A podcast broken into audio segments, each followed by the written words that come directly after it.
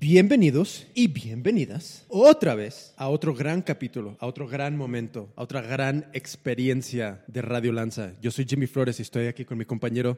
Marc Collado. Buenos días, Jimmy, ¿cómo estás, tío?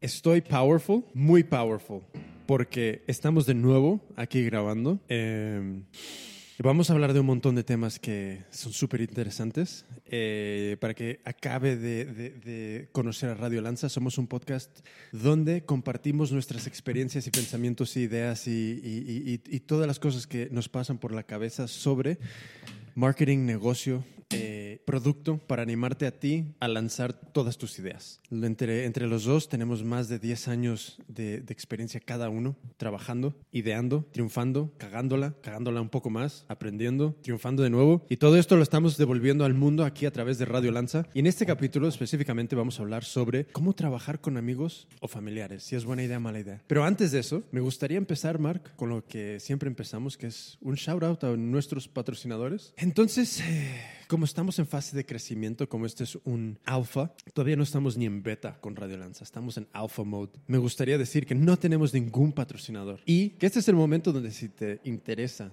hablar con nosotros sobre apoyar Radio Lanza y nuestro trabajo y la comunidad global que estamos desarrollando, nunca, me, nunca vas a tener una mejor oportunidad de escribirnos un email en hola radiolanza.com. De nuevo, hola radiolanza.com. Y en ese email tú nos puedes decir, oye, he escuchado el podcast se lo he compartido a mis empleados porque creo que pueden, eh, están aprendiendo muchísimo con todo el, el know-how, el knowledge que están compartiendo. Y esto nos ha ayudado a, a, crecer como empresa, a triunfar, a lanzar mejores productos y me gustaría apoyar y patrocinar Radio Lanza porque es un trabajo de Dios, es una misión. Estamos aquí en una misión de Dios. Entonces, si tú te encuentras en esta situación y quieres apoyar y patrocinar Radio Lanza, escríbenos ya. Este es el segmento más corto de patrocinadores que voy a hacer porque tengo muchas ganas de entrar a los updates y follow-ups. Se lo paso a Marco Collado. Marco Collado, how are you? Pues muy bien, Jimmy. No tan religioso como tú, porque hoy has mandado el mensaje de patrocinadores más religioso que jamás hemos lanzado, porque has oh. mencionado que somos unos emisarios de Dios. On a mission from God, baby. God nos ha mandado aquí. ¿Quién es God? ¿Dónde está? ¿Quién sabe? No importa. Pues está dentro de nosotros, en todos los lados. Pues ya que me has pasado el relieve para empezar con nuestros updates y follow-up, te voy a cambiar el orden porque quiero saber si What? tenemos theme o no. We have no theme because I have had no time. no, pero eh, lo, lo, tengo ahí en, en, en el to-do list. De momento no hay theme, eh, pero vendrá, ya vendrá. Todo a su debido tiempo. En la escuela que yo estudié diseño de moda, me decían, vísteme despacio, que tengo prisa. Esto me lo decía mi padre Jimmy, siempre. Hacía mucho tiempo que no lo escuchaba. Ha hecho ilusión. Hey. Buena mención. Tu padre, top shelf, apasionado por los coches. No puede haber mejor persona en el planeta que una persona que esté apasionado por los coches. ¿Ya se ha comprado el Tesla o no? No, tío, no le he podido convencer porque mm, había un blocker muy importante y en la vida tienes que, wow, si mi padre supiera que estoy hablando de esto en este podcast, yo creo que no entendería absolutamente nada. Afortunadamente están de vacaciones y jamás se va a enterar. Dicho esto, la respuesta es no. No, no. se ha comprado el Tesla, a pesar de tener un lobby en casa 24/7 permanente, estando haciendo push para esta compra y lanzando argumentos subliminales y no tan subliminales cada día. Finalmente, uno tiene que entender que un producto y una decisión se tiene que conceber dentro de un contexto. Entonces, los argumentos más puramente emocionales, junto con los argumentos más puramente los facts, los más racionales de que es un no-brainer comprarse un Tesla, tienen no que lidiar, tienen que lidiar con el contexto familiar y cosas que yo jamás voy a entender, ¿de acuerdo? Entonces, la respuesta a por qué no se ha comprado un Tesla es porque no puede llevar un portabicicletas montado en la bola posterior y eso era un requisito indispensable de mi madre. What? A ver, Oh my God, oh my God, oh my God. Eh, cómprate otro coche cuando necesites llevar una bicicleta. O aún mejor, aún mejor. Better idea, mejor idea, mejor idea, mejor idea, ¿vale? Cuando llegues al destino y quieras una bicicleta, cómprate una bicicleta. Y cuando te vayas de ese destino, regala la bicicleta. Porque el placer que te va a traer el Tesla es mucho más importante que poder llevar una jodida bicicleta. No solo eso, no solo eso, sino que desde un punto de vista absolutamente utilitario y racional, puedes alquilar la bicicleta o si quieres comprar la bicicleta y tirar la bicicleta a la basura en el destino una vez te vas, solo con los savings y el ahorro que te genera el hecho de ir en un vehículo eléctrico. Perdona por interrumpirte, pero aquí ha surgido una, una, idea que yo creo que a Elon Musk le tenemos que hacer llegar al menos un MVP. Y eso es, con el, con el, con la- con el caso de objeción de tu, madre que está presentando un blocker para que Elon llegue a sus números, yo creo que tenemos una excelente oportunidad de crear una calculadora donde eh, tú puedas analizar tus trayectos medios, precios de bicicletas en destino, ahorro que te aporta el Tesla y cuántas bicicletas al año puedes comprar. Y vamos a ser, va- vamos a ser más ecológicos, regalar y o donar a una ONG en el destino. Jimmy, con los savings te puedes comprar una fucking Pinarello Dogma con cambio electrónico. O sea, es que es. No, es que no tienes ni que pensarlo. Llenar un depósito de gasolina te está costando cada vez que lo llenas, cada vez, cada 600 kilómetros, más de 100 euros. Llenar un Tesla te está costando, depende de en qué hora lo cargues, que suponiendo que eres listo y lo estás cargando en casa en hora valle, es decir, cuando la electricidad es más barata por la noche, porque lo puedes programar, te está costando top 6 euros. ¿Tú eres consciente del, del ahorro que supone esto? Y además, todos los beneficios fiscales que te puedes devenir de ese coche solo por el hecho de circular por zonas que están cerradas al tráfico a vehículos. Es que comprarse a día de hoy un coche de gasolina es una actitud tan retrógrada y mira que de verdad, ¿eh? como tú dices, si a alguien le gustan los coches, para mí es una persona de fiar, 100%.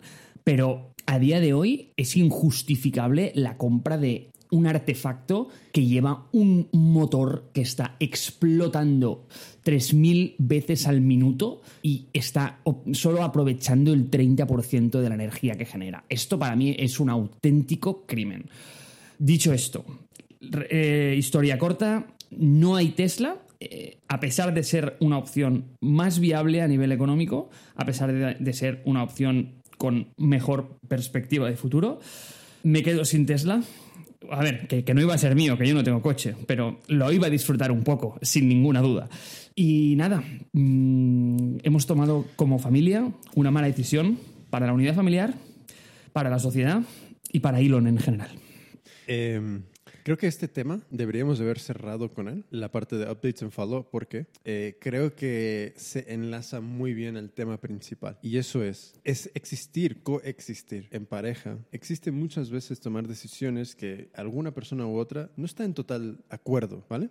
Entonces, ¿qué sucede? Que cuando, igual que en una empresa, si hay un 50-50 de peso de esa toma de decisión, puede haber muchos, muchos problemas. Entonces, tiene que venir un tercero o tenemos que ser lo suficientemente maduros para decir, oye, padre de Mark, cuando tú vayas a tomar una decisión que implique el transporte de la unidad familiar, tú tienes el 51% de esa toma de decisión. Y el padre de Mark puede decir, madre de Mark, cuando tengamos que tomar decisiones sobre nuestra vida en redes sociales y cómo la exponemos al mundo, tú tienes el 51% de esa toma de decisión.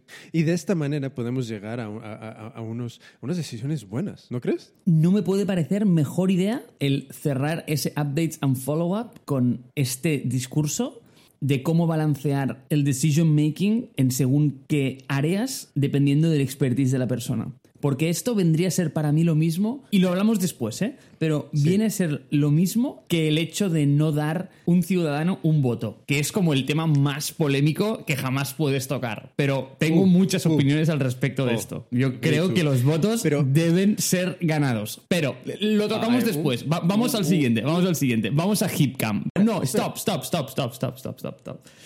eh, tengo más cosas sobre el theme. Es que escuchando el capítulo anterior, hiciste algo brillante que me dio una idea. Y a lo mejor Es- ese suele ser mi specialty. eh, suele hacer ser. Cosas, hacer cosas tontas que de repente generan una idea. ¿Qué pasó? Y es que a lo mejor te sale sin, sin que te lo diga. Pero mencioné a Steve Jobs. Oh.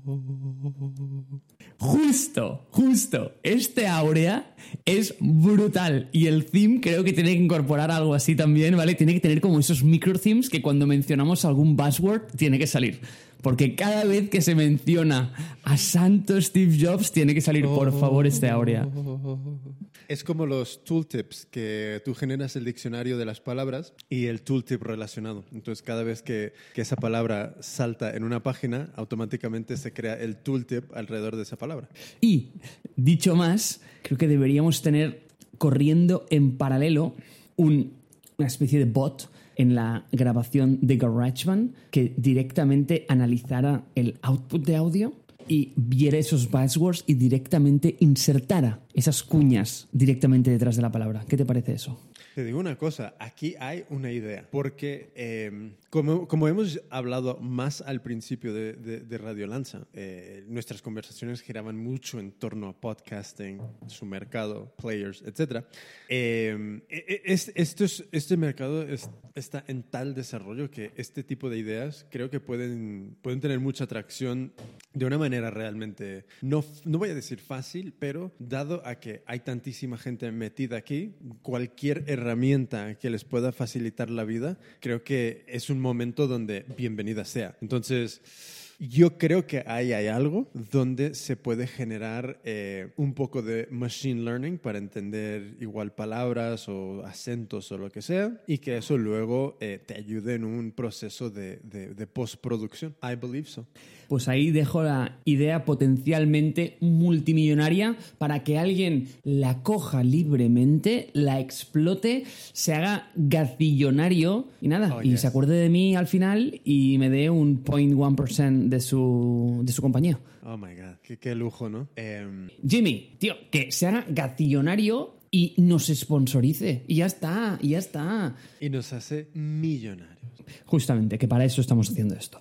Entonces, nice. pasamos al siguiente punto, que es algo que me compartiste esta semana y no voy a negarte que... No sé por qué motivo lo hice, ¿eh? No sé por qué motivo lo hice. Pero cuando me pasaste esta idea, eh, o bueno, ¿qué, qué idea? O sea, esta compañía, me puse a mirar como autocaravanas on- online, es decir, como motorhomes de estos online, porque pensé, realmente no es un mal estilo de vida esto, porque tú dejas tu apartamento, lo alquilas y abstraes tu casa de ser So, como una, una propiedad fija a, tío, a algo movible que lo puedes llevar a todos lados. Yo sabes que vivo con poquito, tío, eso para mí sería como, tío, el, el- el- el sueño sobre ruedas. So, eh, Marc Collado está hablando de HipCamp. HipCamp. H y latina P, C A M P punto com. HipCamp. Entonces, HipCamp eh, me cayó a mí al radar esta, esta última semana porque eh, los amigos de mm, Andreessen Horowitz han invertido 25 millones en una serie B a HipCamp, eh, llevándole su, val- su val- va- valoración a 127 millones. Entonces, cuando me puse a ver HipCamp, se, tenía mucho que ver con lo que estuvimos hablando en el último capítulo, que menos es más, eh, que es el- ese minimalismo. Entonces, HipCamp es como el Airbnb para el estilo de vida de camping. Eh, entonces, en HipCamp tú puedes ir, introduces una ubicación, eh, eh, fechas igual que Airbnb y aquí lo que, está, lo que se está alquilando y rentando son espacios privados donde eh, normalmente personas, imagínate que tienen una granja y tienen muchas hectáreas, de repente dicen, pues mira, voy a poner un cacho de esta tierra disponible en HipCamp por un coste y, eh, y permitir que, que- personas puedan utilizar este espacio privado para eh, sus- su estilo de vida de camping, para aparcar su autocaravana, para mm, todo este tipo de, de- de cositas. Entonces, con eso dicho, ¿a ti qué te parece, Mark? Es que al principio pensaba que lo que hacían era mm, rentar la autocaravana en sí, cosa que me parecía muy raro porque al final es una es una eh, es una propiedad que no tiene un valor tan alto como un inmovilizado. Entonces, para mí Airbnb sí tiene sentido porque te permite aparcarte a ti mismo en una ciudad donde un alquiler o un, un hotel te puede costar mucho dinero, pero el real estate puede estar muy caro y, y estás desaprovechando una unidad que está mm, in- inutilizada o vacía de, de un particular, ¿no? Y claro, no entendía muy bien cómo encajaba esta narrativa dentro del camping. Pero visto así, tiene mucho sentido, porque al final tú lo que puedes hacer es que puedes destinar tu terreno, que a lo mejor no tenía un uso antes, a aparcar este tipo de autocaravanas y alojar esta actividad. Lo que no sé, evidentemente esto imagino que es solo para suelo americano, pero no sé a nivel de regulación si tienes que tener algún tipo de licencia especial para operar un camping. Pues la verdad, no idea. Entonces, eh, igual podría ser follow-up para el próximo. Eh, justo yo me imagino que, claro, en, Estados Unidos el tema del uso del terreno es muy diferente que, que- que- que en muchos sitios. Entonces, ahí hay muchas más libertades. Entonces, no creo que haya mucha regulación por ser tierra, terreno privado, especialmente en Estados Unidos. Yo creo que la regulación puede entrar eh, eh, en el punto donde si de repente quieres vender cosas sobre ese terreno, igual ahí sí puede haber otro, otro tipo de, de, de ley. Pero, eh, pero claro, de repente es, es, es como Airbnb. ¿sabes? Yo creo que sucede lo mismo. Que idealmente si estás explotando esto de esta manera, deberá de haber alguna regulación. Pero creo que está tan, tan, tan verde esto que hay como una área muy gris aquí. ¿Sabes cuáles me encantan? Esas que son como plateadas, ¿las has visto? Ah, sí, las... eh, es creo que es la Airstream. Airstream. eh, si tú tecleas Vintage Airstream, creo que es justo lo que estás hablando. Mark, hay una nueva. A ver. Oh my God. ¿Cómo se New? Airstream. Airstream. Oh my God. Y es igual, es plateada. Sí, a esta me Oh. refería. Esto, justo, a esto me refería. Sí, sí, sí. Wow. Eh, Es un escándalo. Es un escándalo. Me parece. So, va- vamos a analizar esto desde un punto de vista de producto. Vamos a suponer, va- vamos a intentar sacarle un poquito más de jugo a esto. So, eh, este Airstream, ¿por qué nos gusta? Te cuento, porque tengo muchas opiniones sobre esto. En primer lugar, y para enlazarlo con esta conversación, le veo un problema. Y es que un Tesla Model 3 no puede llevarla. Básicamente porque no puede llevar bola. ¿Vale? Entonces, ya vamos un poco capados. Per- perdona, eh, esto es para llevarlo con una camioneta Chevrolet 3500, eh, dually, si puede ser. eh, oh my, eh, mira, te, te la voy a pasar para que veas de lo que hablo. Sorpréndeme, por favor. No, pero, ¿ves? Mira, e- es interesante, porque tú te- al final esto- estos vehículos, y no tengo ni idea de autocaravana, ¿eh? jamás he autocaravaneado en mi vida, pero por lo que veo tú tienes como dos tipos, los que son motorhome, es decir, que están integrados el vehículo dentro de la casa y está después esas que tiras de ella con la, locomotora que al final es tu coche. Si a mí me hicieran, a lo mejor existe, ¿eh? Vo- vo- voy a hacer el research, voy a hacer el research para la semana que viene. Si existiera un producto de propulsión eléctrica todo integrado, un motorhome eléctrico, que yo creo que es posible, porque al final sí que es cierto que el peso del vehículo es altísimo, pero hay mucho espacio para poner baterías. Creo que es necesario que lo entiendas. Es, no es, el problema no es ir en llano. El problema es cuando tienes que ir cuesta arriba. Porque ahí es donde. Es- porque en, en- en la gran mayoría de sitios donde quieres ir a hacer este tipo de, de camping es ir cuesta arriba, es subir montañas, subir pendientes, subir cuestas. Eh, lo que eso puede implicar a una batería es que no me quiero ni imaginar. Jimmy Flores, solo me estás dando la razón. Si una cosa dispone un motor eléctrico, es de mucho más par motor que un motor gasolina. Mucho más. O sea, que tú crees Sí. que, que- que podría ser más eficiente el, el, el eléctrico en una, en una autocaravana. Wow, wow, wow. O sea, es decir, eficiente, si, si nos ceñimos a la palabra eficiente, el eh, no es para una autocaravana, es para todo en la vida. Todo lo que es eléctrico es más eficiente que todo lo que quema combustible fósil, es decir, que combustiona.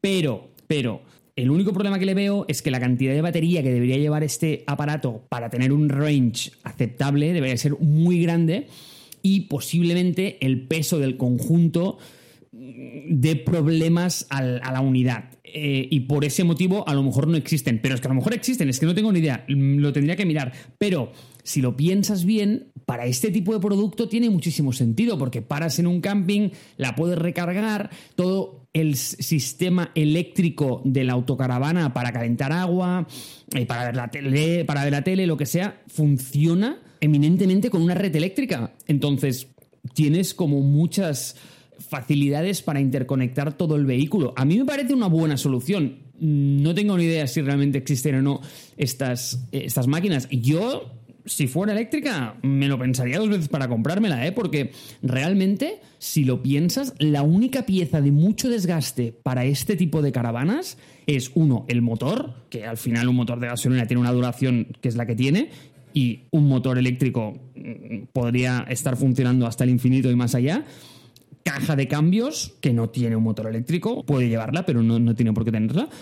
Y, poco más, es que, es que me parece un buen deal, pero bueno, en fin, ya, ya lo voy a mirar, ya lo voy a mirar.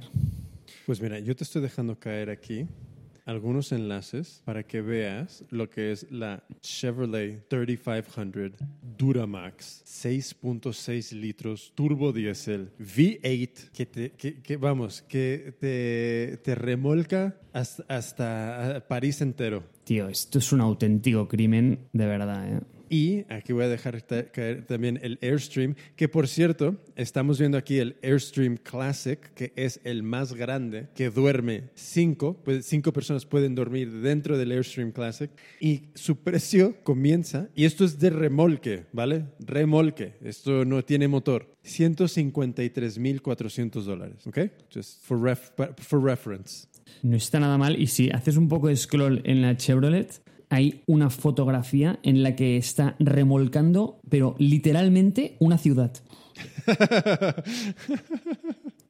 Es que yo creo que la gente necesita entender que Estados Unidos, e, esto es lo que vende el producto. ¿sabes? No es que yo necesite esto, pero si puedo remolcar una ciudad, pues ¿por qué no comprarlo? Porque es mejor que algo que solo pueda remolcar una bici. Dios mío, qué diferentes que somos con los europeos. Oh, eh, polos opuestos en muchísimas cosas. So, entonces, eh, el, el, el volviendo al Airstream, para mí es uno, lo primero que a mí me viene a la cabeza de por qué esto es agradable. Uno es, eh, yo creo que es nostalgia. Creo que se nos ha vendido una imagen de que este objeto da una libertad y un estilo de vida, de vida que eh, muchas personas añoran, muchas personas es, es, de momento existe como un ideal en su vida. Entonces, Claro, eh, es, es, es, mucho, es muy emocional. Y ya luego le añades encima esa capa de un diseño totalmente eh, reconocido, por no decir vintage o retro, de la misma manera que se ha diseñado el, el, el, Volkswagen, el, Beetle, el, escarabajo, con ese mismo, ese mismo concepto de actualizar algo que, que, fue parte de la cultura popular, pues yo creo que estas son cosas que al menos a mí a corto, así a bote pronto, me, parecen súper interesantes de, del Airstream. Sí, realmente es un, es un producto precioso. Utilitariamente no sé cómo andará. Jamás he visto ninguno, de hecho, pero es precioso. Quiero verme esta web muy en profundidad porque ahora me ha producido muchísima... ¡Wow! Wow. Mira, el, el, oh my God, no, no me jodas. Mira, tienes que, si están, vayan a la página de Airstream, vayan a, a, las notas de, de a, los, a, las, a los show notes de esto y vean el, el, el enlace que pone airstream.com travel-trailers barra classic barra features en features y mira que hay hasta una tele de proyección de 60 pulgadas dentro flipa. Dios, esto es más grande que mi casa. Oh my God. Qué, es que esto es precioso. Jesus. So, Marco Collado, volviendo a Hipcamp. Cuando tú lo vistes, eh, te ¿qué, qué es lo que te llevó a buscar autocaravanas? No, que llevábamos ya un día habiendo grabado el, el- el podcast de minimalismo. Habías mencionado el proyecto de Tiny Homes o Tiny Houses, algo así, en el anterior. Lo había, lo había seguido en Reddit y me había lanzado un par de cosillas de estas. Estaba, estaba corriendo deep en mí eso. Y, y nada, pensé, ostras, Mark, no es un mal estilo de vida en realidad. Tener una casa móvil que la puedas ir moviendo de sitio en sitio. O al menos pensándolo para cuando te retires, que dices, has acumulado cierto capital en la vida, tienes a lo mejor propiedades e inmuebles, los cejas, los alquilas y te vas a vivir en una caravana, me pareció como una buena elección. En Estados Unidos hay, hay- muchísima cultura de hacer eh, justo lo que dices, de jubilarse y com- básicamente venderlo todo y comprar una autocaravana. Entonces, lo que hace mucha gente es, eh, primero, lo más típico es un viaje a todos los 50 estados o, un viaje cruzando Estados Unidos entero.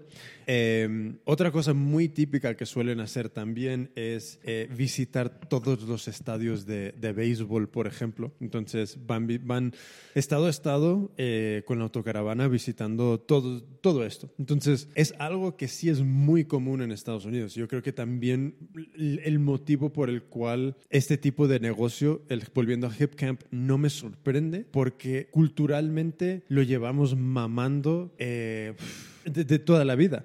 Yo, para mí es como, mira, eh, creo que en, en- algún capítulo he hablado de Clotaire Rapaille, que Clotaire Rapaille es un antropólogo, psicólogo eh, reconvertido en, en marketer. Eh, tiene un libro que se llama The Culture Code y sinceramente recomiendo a todo el mundo leerse el libro, escucharse cualquier, em, cualquier entrevista con él, leer cualquier cosa que publique, porque básicamente tiene una teoría muy, muy, muy interesante que es eh, a él cuando le, le contratan para introducir un producto en algún país, em, hace todo un estudio de arquetipos para entender lo que lo más la- las conexiones como más primitivas entre sus personas de esa cultura, su sociedad y eh, el producto que se pretende introducir en ese en ese país. Entonces eh, cuando yo veo esto de- del camping, para mí es algo totalmente natural, porque yo creo que como, como americano, gran parte de mi, de mi código cultural tiene mucho que ver con justo esto, que es libertad, el ser dueño de tu, de tu propia vida, de tu tiempo, de tu existencia. Y yo creo que muchas personas llegan a añorar eso. Esto se ha comunicado por todas partes a través de diferentes pelis, series, eh, etcétera, etcétera. Entonces, claro, llegas a un punto donde tienes la tecnología, tienes un modelo de negocio an- anterior que es Airbnb y de repente ves que dentro de la cultura existe este tipo de, vamos a decir, de aprecian eh, el camping de esta manera. Es que ahora mismo lo ves y dices, claro, era, era obvio, pero llegar a esto es, es, es, es increíble. Por eso me gustó tanto ver esto de Hip Camp. Pues a mí solo me entraron ganas de comprarme una autocaravana e ir a visitar todas las fábricas de coches en Europa. Hay unas cuantas. También hay unos cuantos estadios de béisbol sobre los cuales yo no tengo ningún tipo de interés.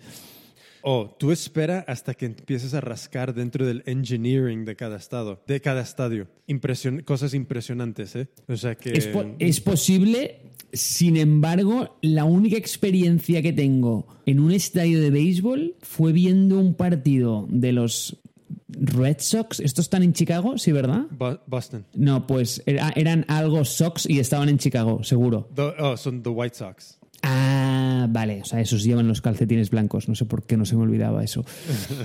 Pues hacía un frío de la leche, Oh, yeah, es, es- es Chicago, sí. oh, pero horrible. La gente estaba mega engaged y veía cosas que yo no veía para nada, porque me parecía como que era el deporte más aburrido del planeta, no sucedía nada y cuando pasaba algo que yo no entendía, sea, la gente se volvía como medio loca. Y yo, pero, pero, ¿qué habéis visto que yo me he perdido? Y jamás pude llegar a entender el juego. Lo entiendo, lo entiendo. A mí, mm, claro, e, es, es, como si de repente te sientas y empiezas a ver una partida de, de Magic. Es, es, como, ¿qué huevos está pasando aquí? Pero mm, una vez te empiezas a meter y empiezas a entender la, la, las reglas y todo esto, aún, mira que yo lo jugaba antes, muchísimo, muchísimo, muchísimo. Pero hoy, ver un partido en la tele eh, es como que no me llama nada la atención, para nada. Ah, imagino que como todo, eh, hay que aprender los ins and outs y a partir de ahí te vas enganchando. Pero a mí me pilló en un momento en el que tenía mucho frío y tenía muy pocas ganas de estar ahí. Así que tengo muy mal recuerdo de los estadios de béisbol y del béisbol en general. Pero pasamos al siguiente tema. Screen time. Me dijiste, oh, yeah. ¿cómo hiciste para setear app por app? Bueno, vamos a hacer un tutorial interactivo. Sin embargo, te voy a dar otro sub-update de esto que viene de la mano de mi experimento de WhatsApp que ha evolucionado. Como bien te dije, a partir de la pasada semana, cuando empecé a usarlo después de no usarlo una semana, lo empecé a usar de forma diaria. Es decir, que lo abría una vez al día, más o menos a las 8 o 9 de la noche, cuando cogía el metro para ir a, para ir a casa. Era mi momento de WhatsApp, como unos 5 minutos y limitaba el tiempo de esa aplicación a 5 minutos, eso era, a través de Screen Time. Eh, el update que te voy a dar de eso es que no usar WhatsApp es muy parecido. Y mira, creo que vas a empatizar con esta analogía porque sé que tú eres un fiel seguidor del fasting. Pues me parece que es algo parecido. Yo no es que sea un fiel seguidor del fasting, pero a veces es que tengo mucha hambre por la mañana. Eh, entonces, a veces tengo prisa o, lo que sea y, no desayuno en casa, porque, por lo que sea, pues porque tengo prisa y, y, tengo que salir. Eh, o me tomo un café solo y, no tengo tiempo de hacerme mis huevos, mis aguacates, mis cosas de desayuno que me permiten salir como una persona normal. Entonces, a veces lo que pasa es que ya te pones a trabajar, te metes en una cosa, en la otra, eh, y, sin querer, como que se te hace la hora de comer, no has desayunado absolutamente nada, pero en ningún momento has tenido hambre entras como en ese estado de semivacío, pero que tampoco, tampoco tienes como la necesidad de comer nada, porque, porque no, no tienes ese hambre, ese dolor en, en, en, la tripa de Dios, tienes que comer algo y ahora mismo. Y creo muchas veces que este síntoma está más generado por algo mmm, cultural o es una señal a una reacción temporal de decir, eh, tú comes cada día a las 9 y tu cuerpo te manda una señal cada día a las 9 para decir, tío, a comer. Pero en realidad no lo necesitas, pero eh, es algo a lo que te has acostumbrado, ¿no? Eres, eres como una ratita de Skinner eh, en ese sentido. Entonces, con WhatsApp me parece que pasa algo parecido, porque una vez dejé de usarlo a diario, es que como que no tenía la necesidad de abrirlo ya a las 9, o sea, como que se me pasaban las ganas, o, ni, pensaba en ello. Por ejemplo, ayer ni, ni lo abrí. Y me di cuenta luego, dije, ostras, no se ha abierto WhatsApp a las 9 como hace siempre, porque como no eh, fui en metro, sino que eh, nada, o sea, fui a otros sitios, es decir, no al trabajo y estuve caminando eh, por la tarde y, y, como que no te tuve ese right, ese momento de, de, WhatsApp al que siempre en mi mente asociaba el tienes que abrir el WhatsApp una vez al día por la noche. Pues sí, como que no, no, no, tenía ni ganas. Y la verdad es que ahora ya debo llevar como, pues eso, pues día y medio o casi dos días sin. Y es que no es que no noto la necesidad. Es increíble, ¿eh? Al final del día es una, muchas cosas son hábitos y adicciones. Y yo creo que con lo que hablamos en el último capítulo, todo esto de básicamente esas, esos tics de estar continuamente levantando y viendo el móvil y, y desbloqueándolo, al final es una adicción y un, y un, y un hábito. Entonces, eh, con la comida lo mismo. ¿sabes?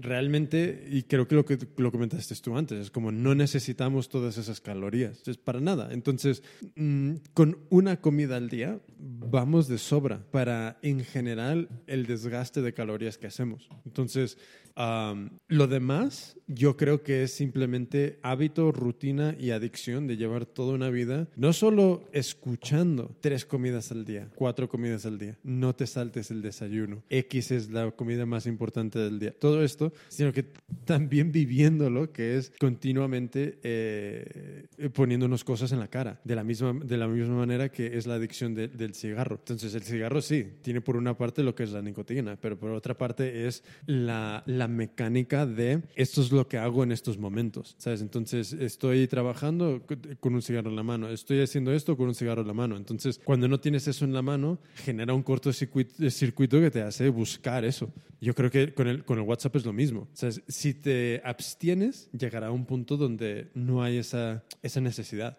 Pues, volviendo al update. ¿Te cuento cómo se hace? Tell me. Hacemos un en tutorial en manos.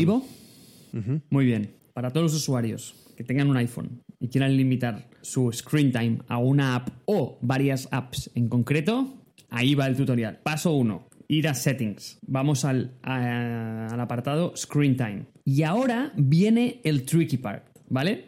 Porque esto está muy escondido. Es decir, no es para nada obvio. Porque en tu mente, si tú quieres limitar el tiempo, te vas al apartado donde pone App Limits, Set Time Limits for Apps. Dices, esto parece que es donde quiero ir. Pero no, no es aquí, ¿vale? No es aquí. Donde tienes que ir es arriba del todo, donde pone, bueno, a mí me pone Mark's iPhone, pero a ti debe ponerte Jimmy's iPhone, ¿sí? Vale, ¿estás? ¿Sí? Vale, ves que hay una pestaña que pone Today y Last Seven Days. ¿Sí? Vale, pues haces un poco de scroll y vas a ver como las apps que has usado más. ¿Es así? ¿Sí? Entra en cualquiera. Ok. Una vez estás dentro de esta app, haces scroll hasta abajo y ves que hay un sitio que pone Add Add limit. Limit. Aquí. ¿Sabes con quién no hubiera pasado esto? Ay, pone Laura, no hace falta ni que lo diga.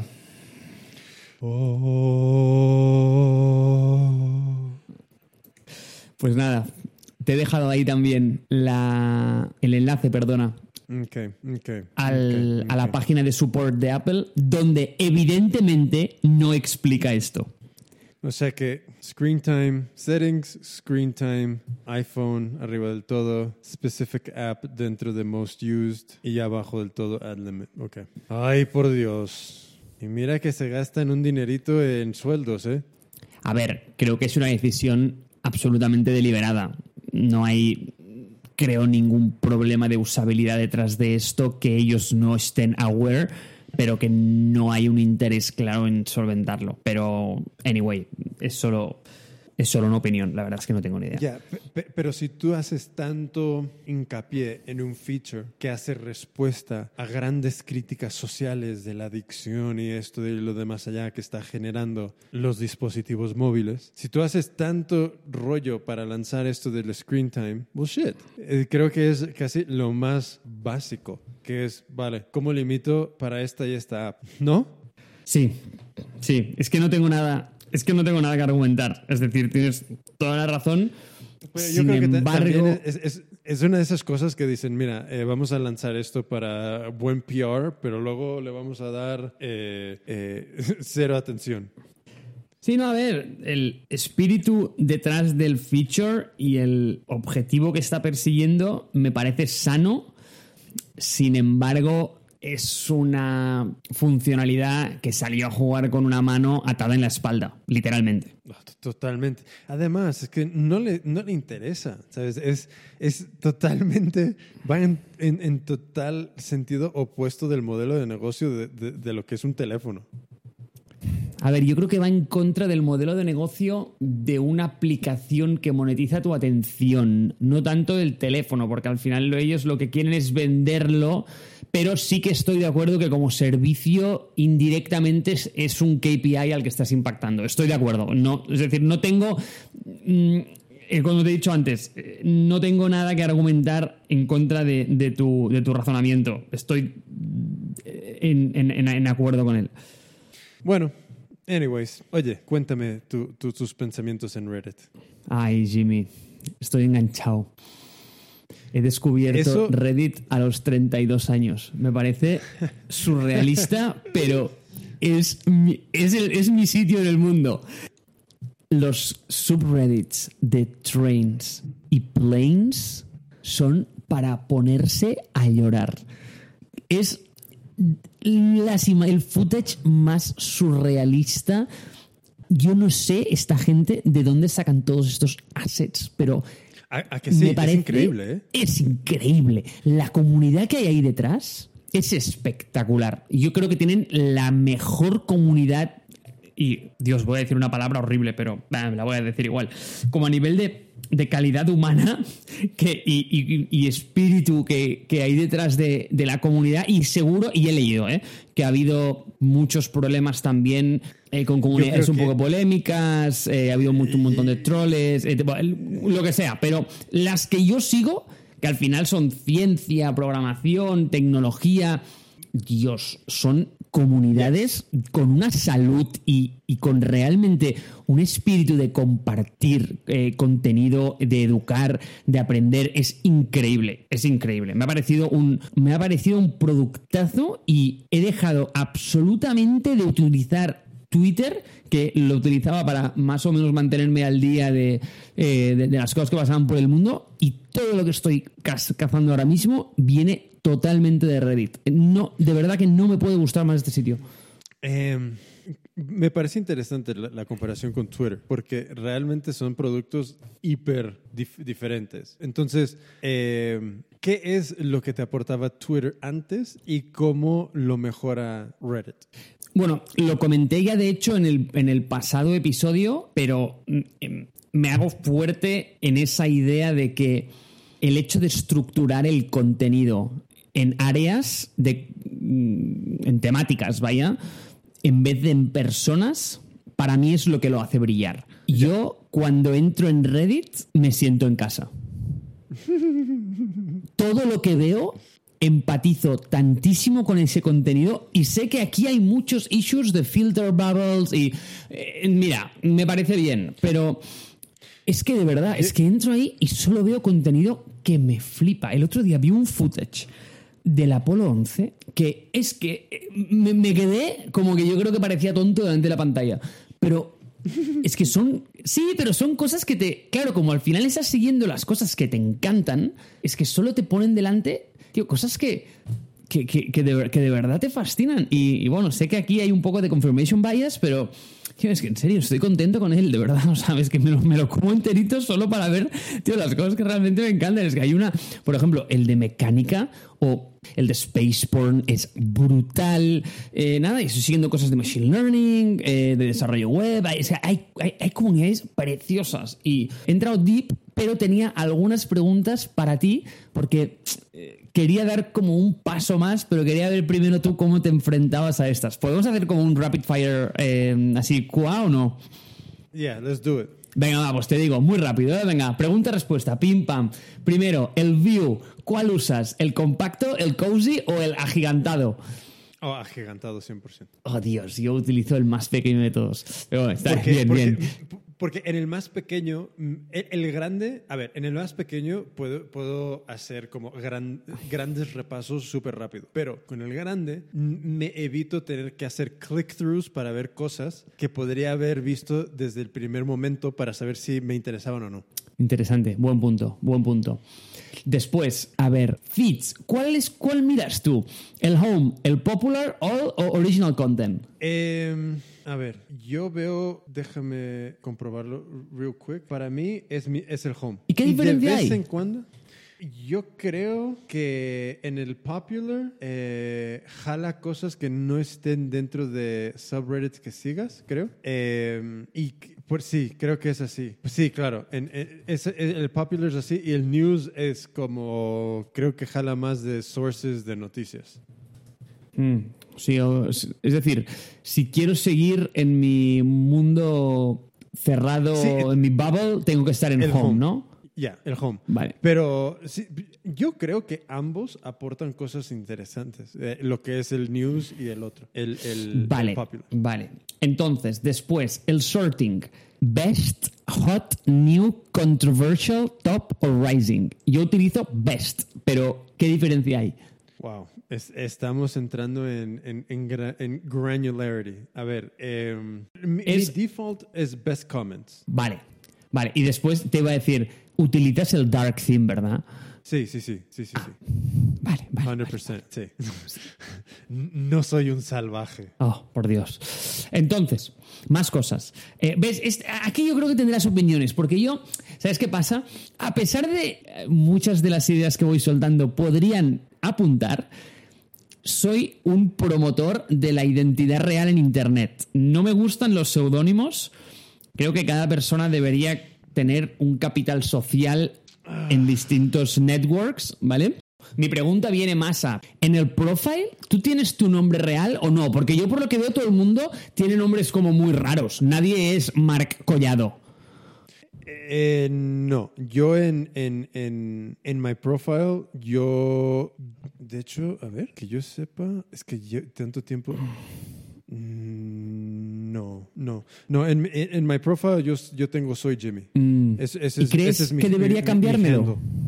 Um, ah, no creo, ¿sabes? No creo, pero...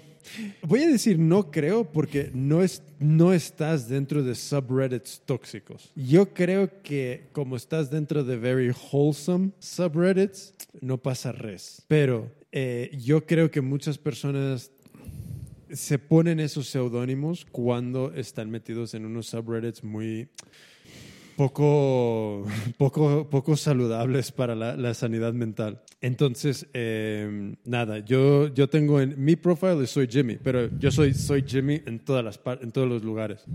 Y si, no, si, y si no estaba disponible soy Jimmy, es soy Jimmy Flores. Entonces, entonces, yo no estoy metido en esos, en esos subreddits. Los troleo de vez en cuando por, por, por, por ver la, la- la- la- las deficiencias mentales del mundo, pero, pero no, no, no, no, yo, no, yo no, no, no encuentro ningún, ningún, eh, ningún problema en usar mi no, incluso si pongo Jimmy Flores, es que a mí no me... Entonces, ¿Cuáles serían las comunidades tóxicas? Buah, es que ha habido muchísimas, sobre todo comunidades que estaban muy metidas en temas de, de racismos y de, y de antifeminismos y de... Buah, todo lo que ya, ya sabemos que puede ser, ¿sabes? Pensamientos tóxicos. Entonces, eh, de vez en cuando saltaba algún, alguna cosa en, en noticias sobre algún subreddit estos y eran los momentos donde yo iba a visitar esos subreddits para ver, eh, pues para, de morbo, ¿sabes? Para ir a ver el, el, el accidente en primera persona. Y... Pero claro, no sigo nada de eso. Todo lo que yo sigo son cosas súper, un poco como tú. Diferente, pero poco, poco como tu, tu línea. ¿sabes? Son cosas que a mí me aportan algo. O aprendo algo o me río. ¿sabes? En ningún momento es algo de... Es, es- es que no es mi personalidad. O sea que... Vale, es decir, estoy safe con mi nombre de momento, ¿no? Ah, yo creo que sí. ¿sabes? Ah, yo no veo problema con ello. Vale. Jimmy, recuerda que para mí la seguridad es lo más importante. ¿eh? Pero claro, ¿sabes? Eh, oh, man, es que no quiero entrar en ello, que es el tema de identidad real o, o seudónimos en Internet. Pero bueno, anyways, anyways, paso de ello. Continúa. Para otro día. Vamos a más de esto que es. Vale, ah, justo. Aparte, yo ahora el, el uso que le estoy dando, como, como hacía antes, es básicamente mm, mis, en mis subreddits eh, o en mi feed, pues estoy siendo un consumidor de contenido. Aunque por primera vez es que en algunas conversaciones me he sentido fuerte como para entrar a opinar. Pero he pensado, Mark, mm, no te tires a la piscina sin antes hablar con Jimmy. Pero eh, te quería preguntar, ¿de qué manera tú vas más allá de ver? Well, es que claro, yo no, yo no me considero un heavy user, pero sí entro todos los días. Entonces, el- el tema está en lo siguiente, que yo no suelo entrar en, en- en hilos donde sean tan nuevos que yo pueda tener la primera opinión sobre algo o aportar un... En los momentos que yo he comentado lo que sea, ha sido aportando un poco de, de- de opinión, en, sobre todo en, en los subreddits, creo que de business o de entrepreneurship, cosas así. Entonces, eh, yo lo, lo que suelo hacer es, si mi opinión ya está transmitida en algún comentario, le doy un upvote y ya está. ¿Sabes? No, no hace falta eh, repetir lo mismo para que alguien me dé un upvote. ¿Sabes? Like, esa economía me, me- me da, me, da me da muy igual. Pero, ¿dónde voy más allá? Pff, Mm, de vez en cuando, si yo, sí, porque hay, hay gente que publica bien en, en small business o en entrepreneurship que realmente ves que son personas que están en, en tomando esos primeros pasos y, y, están tambaleando un poco. Ahí sí que he entrado y he dejado algún, algún, algún consejo, um, pero, pero poco más, la verdad, poco más. Porque en general ves que hay tantísimos usuarios que ya muchas de las, de las opiniones inmediatamente eh, las ves plasmadas, entonces no encuentro sentido en repetirlas. Vale, porque, ¿ves? Y, es que justo... tampoco he creado ningún subreddit. Ok, vale. Es que ves, mi, mi, siguiente pregunta iba un poco en esta línea y prometo que ya es la última acerca de Reddit. Y es que he visto que hay un, un modo premium y después sí. un sistema de puntos que a, la, a su vez creo que da como la capacidad a según qué personas de bloquear algunos threads. Porque, por ejemplo, vi uno de un estudiante o un graduado, vaya, de un programa de data science de un bootcamp, que no voy a mencionar el nombre, que decía que después de no sé cuántos meses, su clase de 15 personas, dos tercios aún no tenían trabajo. Entonces. Damn. Vamos que yo no tengo opiniones sobre eso. Vale. Entonces, y más allá del, de, de, si este tema, es que justamente en este tema apareció lo que te quería comentar. Es decir, no, no, no, no quería sacar el issue por el hecho de ser controversial. Pero un tipo que tiene mmm, como de verdad, o sea, parece un capitán general del ejército de la cantidad de badges que tiene el usuario, ¿vale? Bloqueó la conversación y dice, I'm locking this thread before it gets shitty. Bootcamps alone don't make a competitive applicant. Consensus says. ¿Vale? El tío escribe eso, ¿no? Dice, tío, este thread mmm, lo, lo paro aquí porque el bootcamp solamente no es lo que genera buenos applicants para trabajos, ¿vale? Y eso es lo que dice el consenso, pero eso lo dice él. Es decir, eh, ese consenso me, me, parece bien y creo que la, la frase que dice es muy razonable, pero de alguna manera alguien le ha dado la autoridad a esta persona de cerrar el thread. Entonces arriba hay como un candado en amarillo y dice este thread has been locked eh, por un moderator de Data Science. Es decir, hay como moderadores dentro de la comunidad, por lo que veo, ¿no?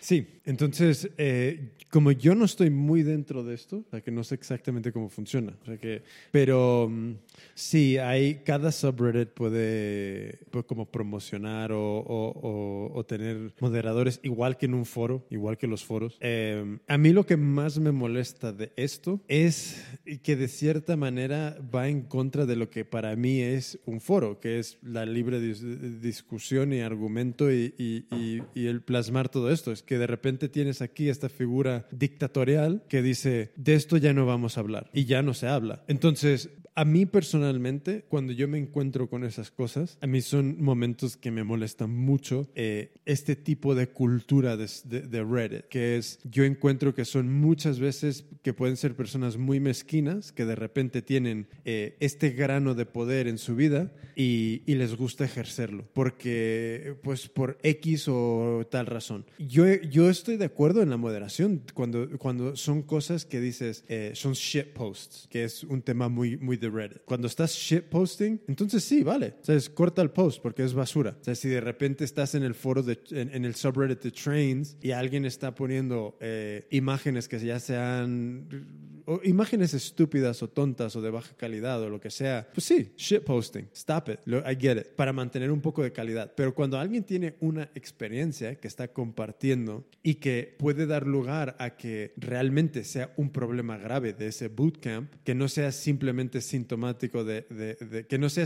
que no se reduzca a ese comentario de ese, de ese moderador, pues me, me, me, parece un post útil. Y que alguien venga con sus ideas a, a chaparlo, es que entonces ¿para qué estás en el, en el, en el, subreddit de, bootcamps? Debe de haber otro subreddit de complaining about bootcamps y ahí lo pongo o, o, y entonces ¿de qué se puede hablar aquí? ¿Solamente de lo guay que es el bootcamp? No, no entiendo. Ya, a ver, yo lo que entiendo es que tú y yo hemos entrado aquí en un tiempo N y en tiempos eh, antes de N, creo que ha habido una historia en este subreddit, o eso me quiero imaginar, ¿no? En el que ha habido un ongoing theme sobre este tema y a lo mejor ya se ha discutido el hecho de que, oye, mm, los bootcamps en sí eh, no son un mecanismo que te encuentren un trabajo, eh, sino que es el estudiante el que pero- debe pero hacer ¿qué también el esfuerzo. Pero yo considero que es de mucho valor si esta persona está hablando de un bootcamp específico y de repente dice, eh, da este, este, este, esta estadística del que dos tercios o la mitad o lo que sea están sin curro. Well, yo quiero entender. A mí me gustaría tener una conversación para entender si el bootcamp es overpromising, si el, el, el, el, currículum está desfasado, si de repente es un temario, eh, es un tema que antes estaba en, en crecimiento y ahora está en declive y ya no está, ya no hay mucho curro. ¿Qué es el problema que está llevando a que dos tercios de esta gente esté sin curro? Y también, claro, si quieres compartir este dato, comparte también la gente y sus trabajos. Vamos a valorar esto de una manera justa, ¿no? Y también, si existe esto, debería existir la oportunidad de que, como el post no se elimina, que tenga la oportunidad de alguien que representa este bootcamp de dar su lado de, de- de la historia, ¿no? Creo, creo que, ¿sabes? A mí lo que más me molesta de esto, y creo que me repito, es, es, es llevar esta idea de que ya hay cosas de las que no podemos hablar porque yo digo. Y es una manera tan de niño dando una pataleta, tan de, de hipersensibilidad actual sobre tantísimos temas que es como, no, de esto ya no se habla porque, porque no. Es que eh, eh, eh, así no es la vida. O sea, tú no puedes callar a las personas. Y, y- y si no te gusta que esto exista en, en- este subreddit, entonces, ¿para qué huevos sirve el, el subreddit de este tema? Bueno, parece que a este no le ha gustado mucho la conversación y ha dicho, hey, aquí no se habla de esto.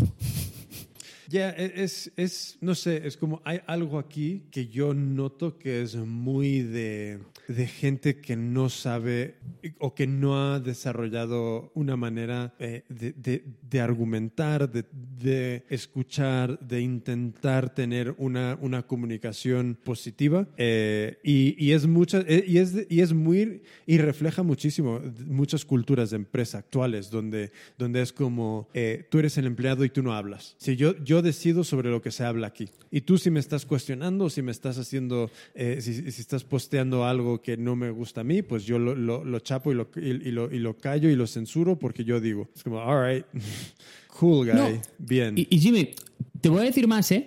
Me parece interesante. Hay un punto muy sutil de su frase que creo que, da, que marca mucho ahí la diferencia. Porque él lo que dice es que, tío, voy a cerrar esta conversación antes de que it gets shitty.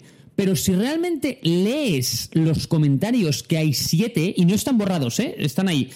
Es una conversación muy saludable la que están, la- que están teniendo. Es decir, uno le habla de, oye, que yo hice otro bootcamp y después de 12 semanas, pues mira, pues los stats de mi cohort eh, son, son estos. Otro le dice, bueno, es que tienes que entender que es un campo muy competido porque, oye, hay que ser un PhD para entrar en según qué sitios y hay gente que aspira a sitios de data ana- analysis y otros que aspiran directamente a ser data engineers o data scientists y hay una diferencia grande entre los dos y depende mucho del background previo que tengas. Es decir, no estaban teniendo una conversación mm, controvertida o, muy polémica o que se estaban tirando los trastos por la cabeza y diciendo absolutas sandeces o tonterías. No, no, que va, que va. Era una conversación sanísima.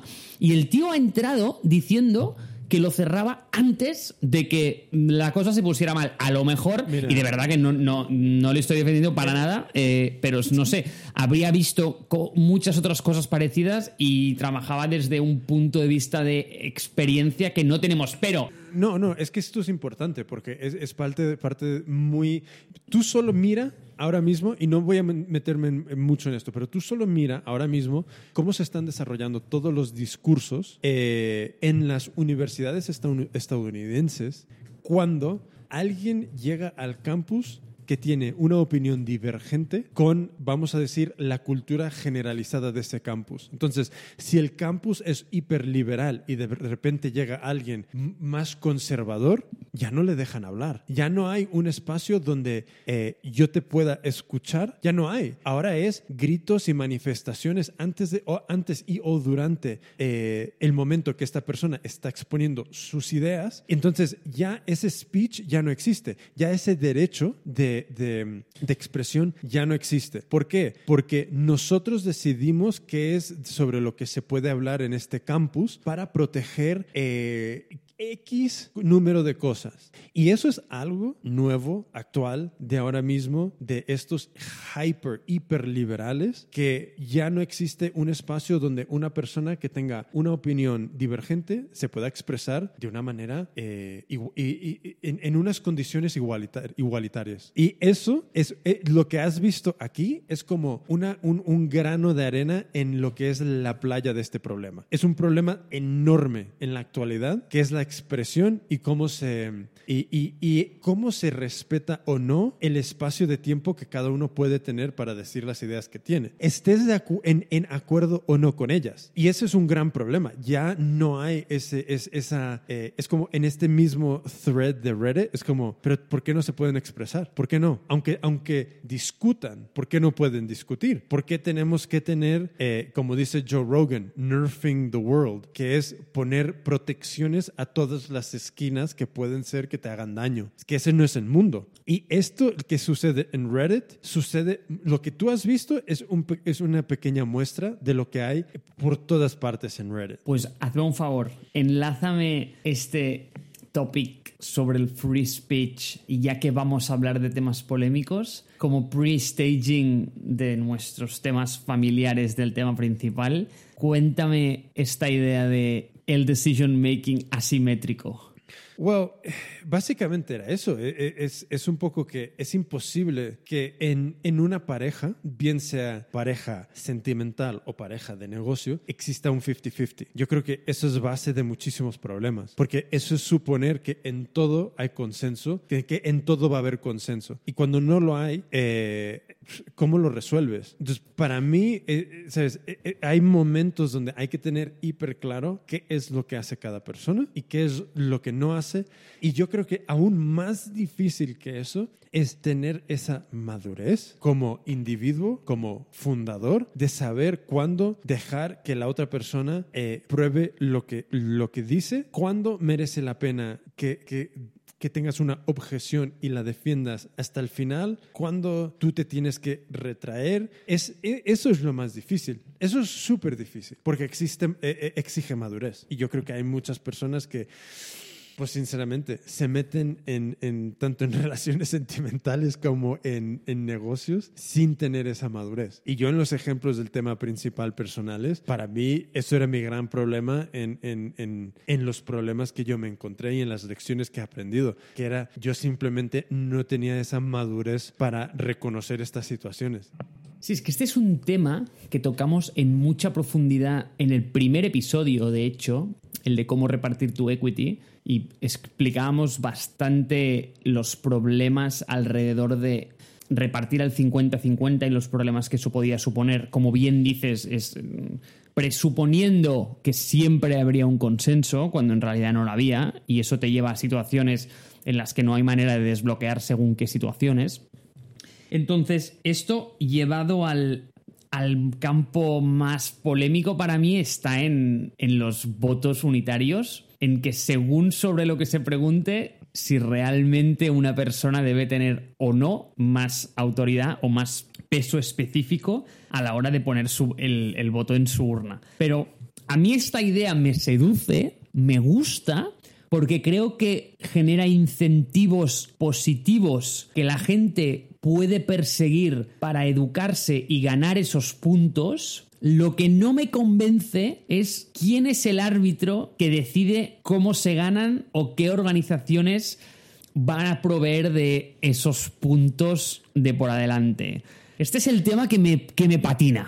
En- en- y, esto es, es volviendo a Reddit, ¿no? Mm, Es que eh, por eso te lo he dicho antes, está muy relacionado.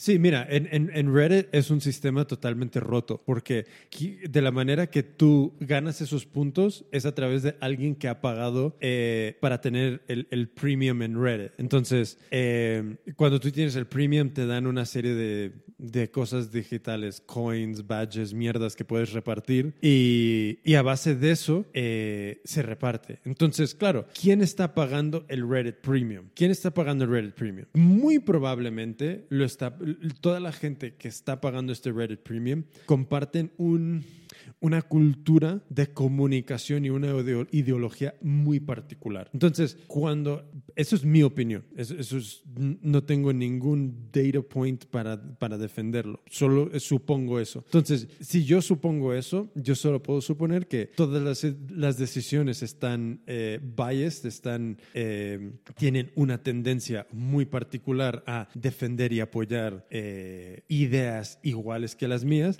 y esto lo que hace es al final genera una comunidad muy homogénea de, en pensamiento, donde alguien que diver, eh, alguien con una idea divergente a la mía, pues yo no le voy a dar ningún coin, ningún upvote, ninguna mierda de estas, porque no estoy de acuerdo, aunque sea una idea basada en razón lógica y racional y que sea un, un pensamiento crítico. Si no es lo que yo creo, eso no va a subir a, a, ningún puesto. E, e, ese es un problema con, con, con, con todo esta, con esto es que me, me parece muy sintomático de muchos problemas sociales que ahora mismo hay.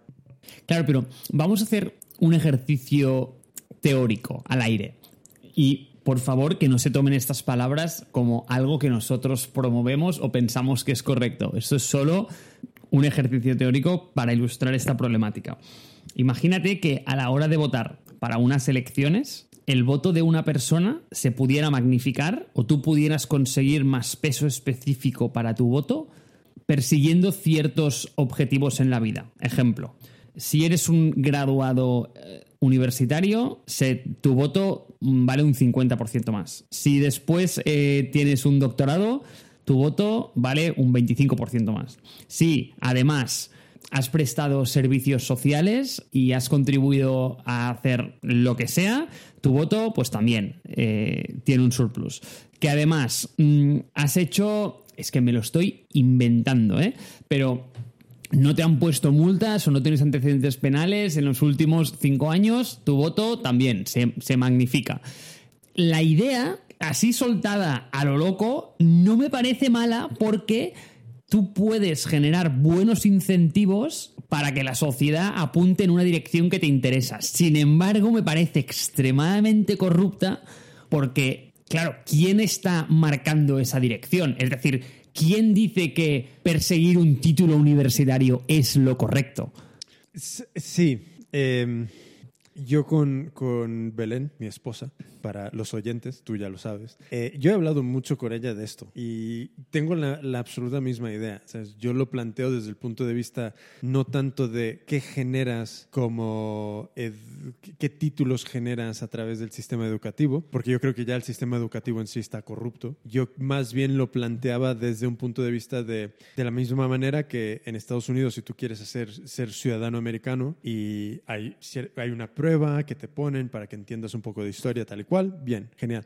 Yo lo veo más en ese sentido, que es todo el mundo empieza con un voto que vale un punto. Y luego a lo largo de los años hay 5, 6, 7, 8, 9 otras pruebas que tú te puedes preparar como ciudadano que pueden darte otro punto y otro punto. Y puedes ir sumando puntos. Entonces, una prueba puede ser sencillamente eh, el entender cómo funcionan todas las ramas del gobierno. Perfecto. La haces, la pruebas, un punto. Otra prueba puede ser entender más en profundidad el sistema financiero. Perfecto, otro punto. Entonces, las pruebas en sí tienen que ser lo más universalmente accesibles para que idealmente eh, personas a través de las escalas sociales y, económicas puedan acceder a ellas en el caso de que quieran tener más representación en, en, el, en, en, sus gobiernos, en, sus en, las decisiones que y en las personas que al final van a poder tomar las decisiones que van a, a dirigir un poco ese, ese, ese barco que es su país. Entonces, el problema incluso que yo encuentro con esto es que al final del día el problema de la accesibilidad se puede resolver. El problema de, eh, eh, pero el problema subyacente a todo esto es que estás heredando un sistema donde se lleva tantos años corrupto que cómo, cómo que las personas en unas escalas sociales mucho más bajas, aunque existan estas pruebas y aunque sean gratuitas, eh, tienen, van a tener muchísimas dificultades de, de, de, de acceder a ellas, aún siendo gratuitas aún siendo simplemente porque han sido mm, han sido productos de un sistema que realmente les, en mi opinión, ha intentado mantenerles en ese puesto de, de, de pobreza a través de muchos recortes educativos, a través de, miles de cosas. Entonces, es difícil el diseñar este sistema donde tu voto puede contar por más, porque creo que hay una base de desigualdad que es imposible de, de reducir o de eliminar por completo. Pues deja que te diga que me ha gustado mucho, así como lo has puesto en realidad, ¿eh? Porque no lo había pensado de esta forma, pero si realmente enfocas esta educación como algo promovido por el Estado, pero que además está enfocado a conocer los ins and outs de este sistema, es decir, cómo funciona el Parlamento, cómo funciona el sistema financiero, cómo funciona el sistema educativo, que al final es material muy objetivo y vamos a decir neutro para el Estado, y ahí me podría estar equivocando, pero no lo he pensado mucho y es lo que tiene un podcast, lo estoy diciendo en voz alta. No me parece, no me parece un mecanismo malo, la verdad, y no, no lo había visto nunca desde este punto de vista. Yo estoy muy a favor de este sistema de puntos tal y como lo planteas y me iría por todos yo, ¿eh? Oh, eso, lo, sé. Tú tendrías un voto que vale por 12.000. el, el, pero el, el, problema, el problema que yo veo es cómo es que veo muchos, veo las complicaciones de, de, incluir a personas que están realmente en situaciones muy marginales dentro de, de, este sistema, porque tener el tiempo disponible para poder invertir y participar de esta manera, creo que al final del día también es un lujo. O sea, es un lujo que no todo el mundo tiene. Entonces, cuando empezamos a hacer ingeniería social de esta manera, a través de qué vale un voto, a través de ponerle pesos no pesos distintos a un voto, creo que hay muchos problemas. Creo que hay muchos problemas porque, eh, claro, mm, puedes encontrarte con quién, si te haces la pregunta, ¿quién tiene el tiempo y el dinero disponible como para permitirse el lujo de irse a estudiar estos exámenes, irse a, participar en el, en el sistema de esta manera? Pues muy pocas veces son personas con pocos recursos económicos, ¿sabes? Y podemos estar simplemente propagando el el, sistema que ya existe. No sé, es que encuentro muchos problemas. Es que no, no, no, no veo una manera donde, o igualmente lo que hace falta es un contrapeso, que es si de repente tú estás y, uff, esto va a ser un poco, y permítanme si me equivoco, el, un poco de margen, pero por una parte tienes los exámenes, estos tests, y por otra parte tienes, eh, se, no sé si es correcto decir, se pondera dentro de tu, de tu, de tu número final, tu escal, tu, vamos a decir, lo, tus declaraciones anuales de, de, impuestos. Si estás dentro de esta franja, o sea que imagínate que estás en el top 1%, aunque hagas todos los exámenes, no vas a, no, no sumas los mismos puntos que personas en escalas más bajas económicamente. ¿Me, me explico? Sí, es delicat. Ya, porque igualmente si una persona de una escala, mm, vamos a decir, de, ¿cómo se dice? Eh, en un tax bracket, ¿cómo se diría eso? En, en una Sí, en, en, una franja de ingresos. Sí, en una franja de ingresos, vamos a decir del, nivel bajo, si atraviesa uno, dos o tres de estas pruebas, igualmente en lugar de sumar tres puntos, podría sumar siete. Y conforme vaya avanzando y igualmente subiendo de, franjas económicas, el número de puntos que puede recibir por una prueba, pues se va anivelando hasta que ya llega a un punto donde eh, si llega a las, las franjas más altas, pues mm, no va a tener, no va a poder sumar tantos, tantos puntos más que una persona en las franjas más bajas. No sé, es que es, es, muy complicado, es muy complicado. Es muy complicado, sí. Y, y, venía por algo tan sencillo como porque una persona sin ningún tipo de conocimiento específico debería prohibírsele el derecho a vetar la compra de un vehículo eléctrico solo por no poder llevar bicicletas. Este ejemplo es clarísimo, evidente, lo entiende todo el mundo sin embargo, extrapolarlo a un contexto social más grande parece que no es tan fácil. ¿Tu, padre no le dijo a tu madre, ¿por qué estás actuando como Kim Jong-un? ¿Odias América? Mira, yo Jimmy, sabes que no tengo pareja, sabes que es, es un, es un tema que, bueno, o sea, a lo mejor es, es un proyecto del 2020, eh, no, no es para este año, ¿vale? Entonces está ahí cerrado. Está en el. Está en el, está en el backlog. Está- vamos a decir que está en el backlog ahora y no está muy priorizado muy alto, ¿vale? Entonces, no puedo opinar mucho sobre contextos de pareja porque no vivo en esa realidad y sé que ahí hay unas dinámicas que probablemente no entiendo. Pero creo que en un contexto como ese, I've been told que a veces hay que hacer concesiones. ¿Es así? Como que tienes que saber ceder en momentos críticos y tienes que ganarte crédito para según qué otras batallas. Y parece que este tema era importante. Y a pesar de haber expuesto los argumentos de que te podías comprar una bicicleta en cada viaje solo con los ahorros del, del vehículo en combustible, creo que mi padre tuvo que ceder, tuvo que dejar pasar esa, perder esa batalla para, quién sabe, a lo mejor tiene pensado cómo ganar la guerra. ¿Sabes lo que yo creo que nos hace falta aquí? Una petición en change.org para recaudar firmas para que tu madre cambie de opinión. Yo creo que más que atacar al bloqueo, yo sería más proactivo y lo que haría es una campaña en Twitter para que Elon Musk accediera a ponerle una bola oficial al Model 3. Es que claro, e- es que eso es el, el caveat aquí, ¿no? Que tenga que ser oficial. Claro, porque ¿cuál es el problema? El problema es que si pones una que no es oficial, eh, tienes problemas de garantía con el vehículo. Entonces, no quieres tener eso cuando realmente en el stake está la batería, que es una pieza carísima del coche, y no quieres void ese warranty. Entonces, Eh, Te tengo, te- te- te- te- de hecho, te tengo una solución. ¿Tú conoces a Simone Geertz? enlighten me. So, Simone Geertz es una chica, youtubera, que, que básicamente es muy reconocida por sus obras de ingeniería locas y en momentos absurdas, pero que mm, es muy encantadora.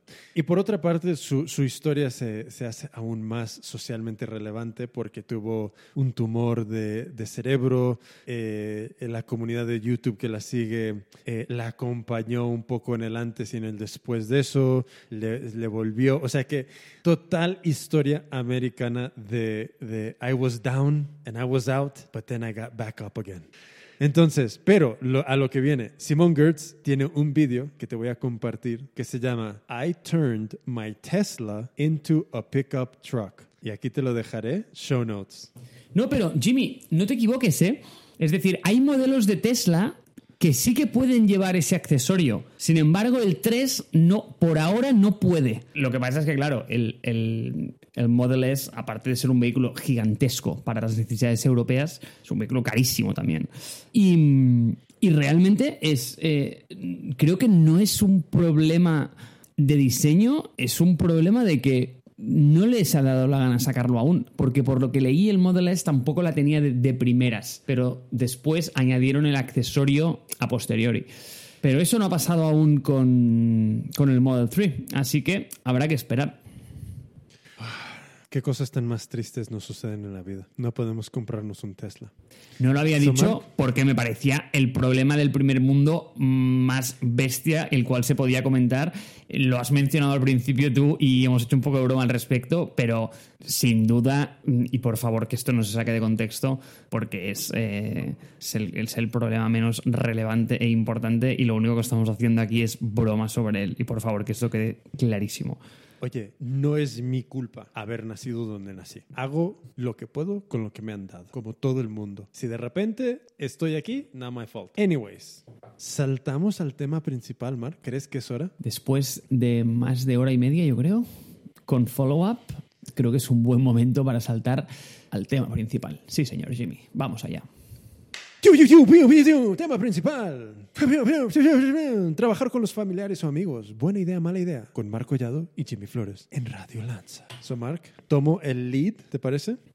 Toma el lead porque no solo por el hecho, y no te voy a llamar viejo por ello, pero sí que me sacas unos años, muy pocos, pero unos cuantos, lo suficientes como para haber labrado más experiencia profesional que yo y haber conseguido también más oportunidades profesionales para trabajar con otra gente y, por ende, con amigos y familiares. Creo que por esta razón tú vas a compartir más historias en esta sección, vas a tomar el lead sin duda, de la misma forma que yo tenía opiniones sobre el Tesla. Así que te dejo, yo también tengo un par de historias que compartir, de hecho una y media, pero adelante con la primera. Ah, ok, entonces a mí lo que se me ocurre para esta sección es simplemente compartir mis historias personales, porque yo creo que ya hay muchísimo escrito y dicho de todo este tema, entonces em, yo simplemente lo voy a abordar desde lo que a mí me ha pasado y las lecciones que he aprendido de, de, cada cosa. Entonces, em, cuando yo terminé la escuela de moda, eh, sería el 2005-2006, algo así. Em, al llegar al final, eh, había una compañera de, de, la escuela que de repente pues, nos llevábamos muy bien, eh, incluso habíamos, ¿sabes? salíamos de vez en cuando a, a, tomar algo, lo que sea, y decidimos, ok, venga, vamos a montar una marca juntos. Un poco este rollo de esto es lo que tienes que hacer cuando estás llegando al final o cuando has llegado al final de este tipo de estudios. Bien, eh, ninguno de los dos tenía ninguna ni, ni, ni, idea de lo que estaba haciendo, eh, pero bueno, entonces básicamente, eh, yo y ella, y en este caso amiga, eh, decidimos eh, montar esta marca. Desde el primer momento no dividimos roles. Eh, y yo me encontré haciendo todo el trabajo. ¿Dónde? ¿Y qué significaba esto? Pues para desarrollar una marca estábamos trabajando un poco bajo lo que suponíamos que era el proceso, donde diseñábamos cosas, debatíamos, eh, luego se tenían que hacer eh, los patrones, luego las muestras del producto y, y todo eso culminando en una fabricación, porque había que vender algo. So, todo eso lo terminé haciendo yo, porque siempre que la necesitaba nunca estaba disponible, siempre estaba eh, visitando a sus padres que vivían en, en otro lugar, eh, todos los fin, ningún fin de semana estaba, estaba aquí. Y yo me encontraba de, de, lunes a domingo pues trabajando, trabajando, trabajando, trabajando. Y llegó un día donde la senté en un bar y le dije, oye, esto pues no está funcionando, yo estoy haciendo todo, tú no estás haciendo nada, nunca estás aquí, siempre estás fuera. Y ella lo reconoció y dijo, pues sí, eh, la verdad que sí. Y rompimos este, esta alianza, rompimos este, este acuerdo. Entonces, yo seguí con ello. incluso encontré a alguien que invirtió dinero en, eh, para que esto se pudiera fabricar. Eh, y, y, y, en este momento yo me di con una pared enorme, que era, oh shit, ¿cómo vendo esto? Porque para que el, público tenga en cuenta una cosa. Yo en el 2000 estaba básicamente cortando y cosiendo y vendiendo cosas por eBay, eh, que eso es como decir eh, eh, en la época prehispánica, casi. Entonces, para mí, yo ya tenía una experiencia de vender online, pero en este momento, no sé por qué en ningún momento supuse que podría vender esto también online. Es que a día de hoy no entiendo por qué jamás se me ocurrió eso. Es una de estas cosas que no lo entiendo y cada vez que, que, se, que, que me llega a la mente es que no entiendo por qué en ningún momento dije voy a vender esto online. Entonces, eh, mi por defecto era, pues claro, yo tengo una colección aquí, tengo cientos de piezas que he fabricado, tengo que ir a una tienda, tengo que ir a, esto, intentamos hacer todo esto y básicamente todo lo que probé y lo que probamos, porque Belén eh, me estaba ayudando en cosas que ella podía, es mi, mujer Belén, eh, nada funcionó. Entonces, larga, para ir resumiendo esta historia, algunas de las lecciones que yo aprendí de este primer momento fue, yo yo creo que actué demasiado rápido eh, en decirle a, esta persona que quería que, que, ella no estaba haciendo nada y que yo estaba haciendo todo y que aquí se terminaba. Creo que me hizo falta y lo que dividir estos roles, entender para qué servía cada persona, en qué momento debería de entrar su intervención, porque reflexionándolo ahora y viendo las cosas eh, en el futuro, yo creo que ella podría haber sido muy buena en la parte comercial. creo que, porque su familia vivía en un lugar muy turístico, donde creo que eh, podría haber existido una oportunidad de venderlo ahí. Y en ningún momento se me ocurrieron estas cosas. Es totalmente falta de experiencia, totalmente falta de, de, madurez, como ya he dicho. Pero creo, yo, creo que una de las cosas que he aprendido aquí, sobre todo, es dividir los roles y entender muy bien qué es lo que cada persona, eh, sobre lo que cada persona se va a responsabilizar, en qué momento del proceso debería de entrar más, em, más intensidad y más presencia de, de, cada parte, porque creo que no hace falta que las dos personas estén 100% siempre si no hace falta. entonces, eso es una de las, de las grandes cosas que aprendí aquí. Y bueno, la otra cosa personal es por qué no lo vendí en Internet. Jimmy, tengo muchas preguntas sobre esto. A ver, en primer lugar, si ya viste que ella no estaba implicada y no estaba trabajando... Es decir, la, pregunta previa a la que te voy a hacer es, ¿qué relación previa tenías con ella? ¿O por qué pensaste que podría ser una buena compañera de viaje? En un primer momento. So, de, nuevo, falta de experiencia, falta de, conocimientos. Realmente era mi compañera de, una compañera de clase. Eh, teníamos buena relación, es decir, eh, durante el trabajo de la clase yo la veía trabajar, ella me veía a mí eh, y, y, como que nos entendíamos lo suficientemente bien como para suponer que podríamos haber hecho esto juntos. O sea que no había un, pero ella es la persona ideal, no había nada de análisis. Era simplemente alguien que, se, que, muestra una predisposición, pues venga, lo, hagámoslo. Entonces, error tremendo, error tremendo. Es decir, er, era una persona que durante el periodo universitario venía haciendo un buen trabajo, en tu criterio si soy honesto, no. Yo creo que sobre todo lo que vi es una persona que estaba predispuesta a lanzarse conmigo a hacer esto. Claro, pero aquí viene el punto que no entiendo, porque tú en ella no viste a alguien que trabajaba bien durante la universidad, check, pero me dices, bueno, pero por lo menos me dio la impresión, o yo estaba convencido, de que se iba a lanzar conmigo, valga la redundancia, usando bien aquí el verbo lanzar, de empezar esto conmigo. Claro, pero resulta que next thing you know es que no hace ni el huevo. Entonces, ¿qué es lo que te dio a pensar que esa persona tenía un interés en lanzarse con eso cuando realmente no después no, no estaba demostrando lo mismo? Hay una diferencia eh, enorme entre lo que alguien dice que quiere y lo que alguien hace. Em, yo creo que tú y yo ya lo hemos visto con muchísimas personas, que es como hay personas que se quejan muchísimo de su existencia, de su, de su estado y de su estatus en la vida, y, pero que esas quejas no se, no se eh, refuerzan con acciones. No les ves proactivos o proactivas en cambiar esa situación, sino que más bien es lo opuesto. Es como que todo lo que hacen va a reforzar forzar esa situación.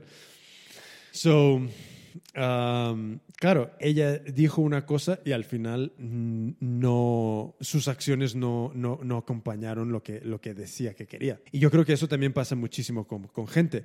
Hay muchísima gente que dice que quiere montar algo, que quiere lanzar una cosa, que quiere ser emprendedor, que quiere ser su propio eh, jefe o jefa. Y cuando se encuentran con, oh shit, tú, tienes, tú eres el máximo responsable ante todo, tú tienes que tomar todas las decisiones, no tienes vacaciones, no tienes tiempo tiempo libre, todo tu, tu, tu, día gira alrededor de cómo no vas a hundirte, cómo vas a generar más. Entonces de repente se empiezan a dar cuenta, ah, pues realmente lo que yo creía que quería no es exactamente lo que yo quiero. Entonces el precio que, que le exigía pagar, yo creo que a ella en ese momento no se daba cuenta que el precio era, pues tienes que totalmente abandonar todo lo que es divertido y ponerte a hacer todo este trabajo que igual eh, no te apasiona. Y eso es lo que yo creo que sucedió. Es que este tema, aún no lo sabes, pero este tema de lo que se dice versus lo que se hace es algo que te voy a sacar luego en otro apartado distinto, pero aún no te lo voy a levantar. Dicho esto, creo que ya explicamos, y ahora no recuerdo en qué episodio, esta diferencia entre que todo el mundo quiere ser rico pero en realidad lo que quieres son las consecuencias de ello porque no quieren pasar por el proceso o no quieren experimentar qué es lo que hay que hacer para realmente llegar ahí. Es decir, quieren las consecuencias de ser rico, o sea, quieren el yate, las 23 casas, que por favor, escucharse el anterior episodio sobre el minimalismo y veréis que no son necesarias. Quieren todas estas consecuencias, pero no están dispuestos a pasar por el proceso para conseguirlas. Es exactamente lo que tú dices, que de lo que ella decía que quería, o lo que mucha gente dice que quiere, eh, de ser emprendedor, de mm, tener tu propia, gestión de tu propio tiempo, lo que quieras creo que solo ven las consecuencias de esto, pero no ven, uno, el cómo se llega ahí y dos, lo que eso también implica a su vez. Y, y- y también te voy a añadir otra cosa aquí. Yo creo que eh, hay otro problema que es hacer cosas tan inmediatamente después de, de terminar unos estudios. Y creo que hay momentos donde puede ser que realmente no quieras hacer eso exactamente de esa manera. Entonces, con diseño de moda lo veo muy claro. Es como, yo realmente no, no siento que hubiese querido hacer eso, sino que era como el, el por defecto lo que tienes que hacer. Y no existía otro, otro, otro punto de vista más crítico sobre el proceso, cuestionando si realmente se tiene que hacer esto de esta manera, eh, en esta configuración, o si hay otras oportunidades y posibilidades, o si puedo aprovechar lo que he aprendido y hacerlo.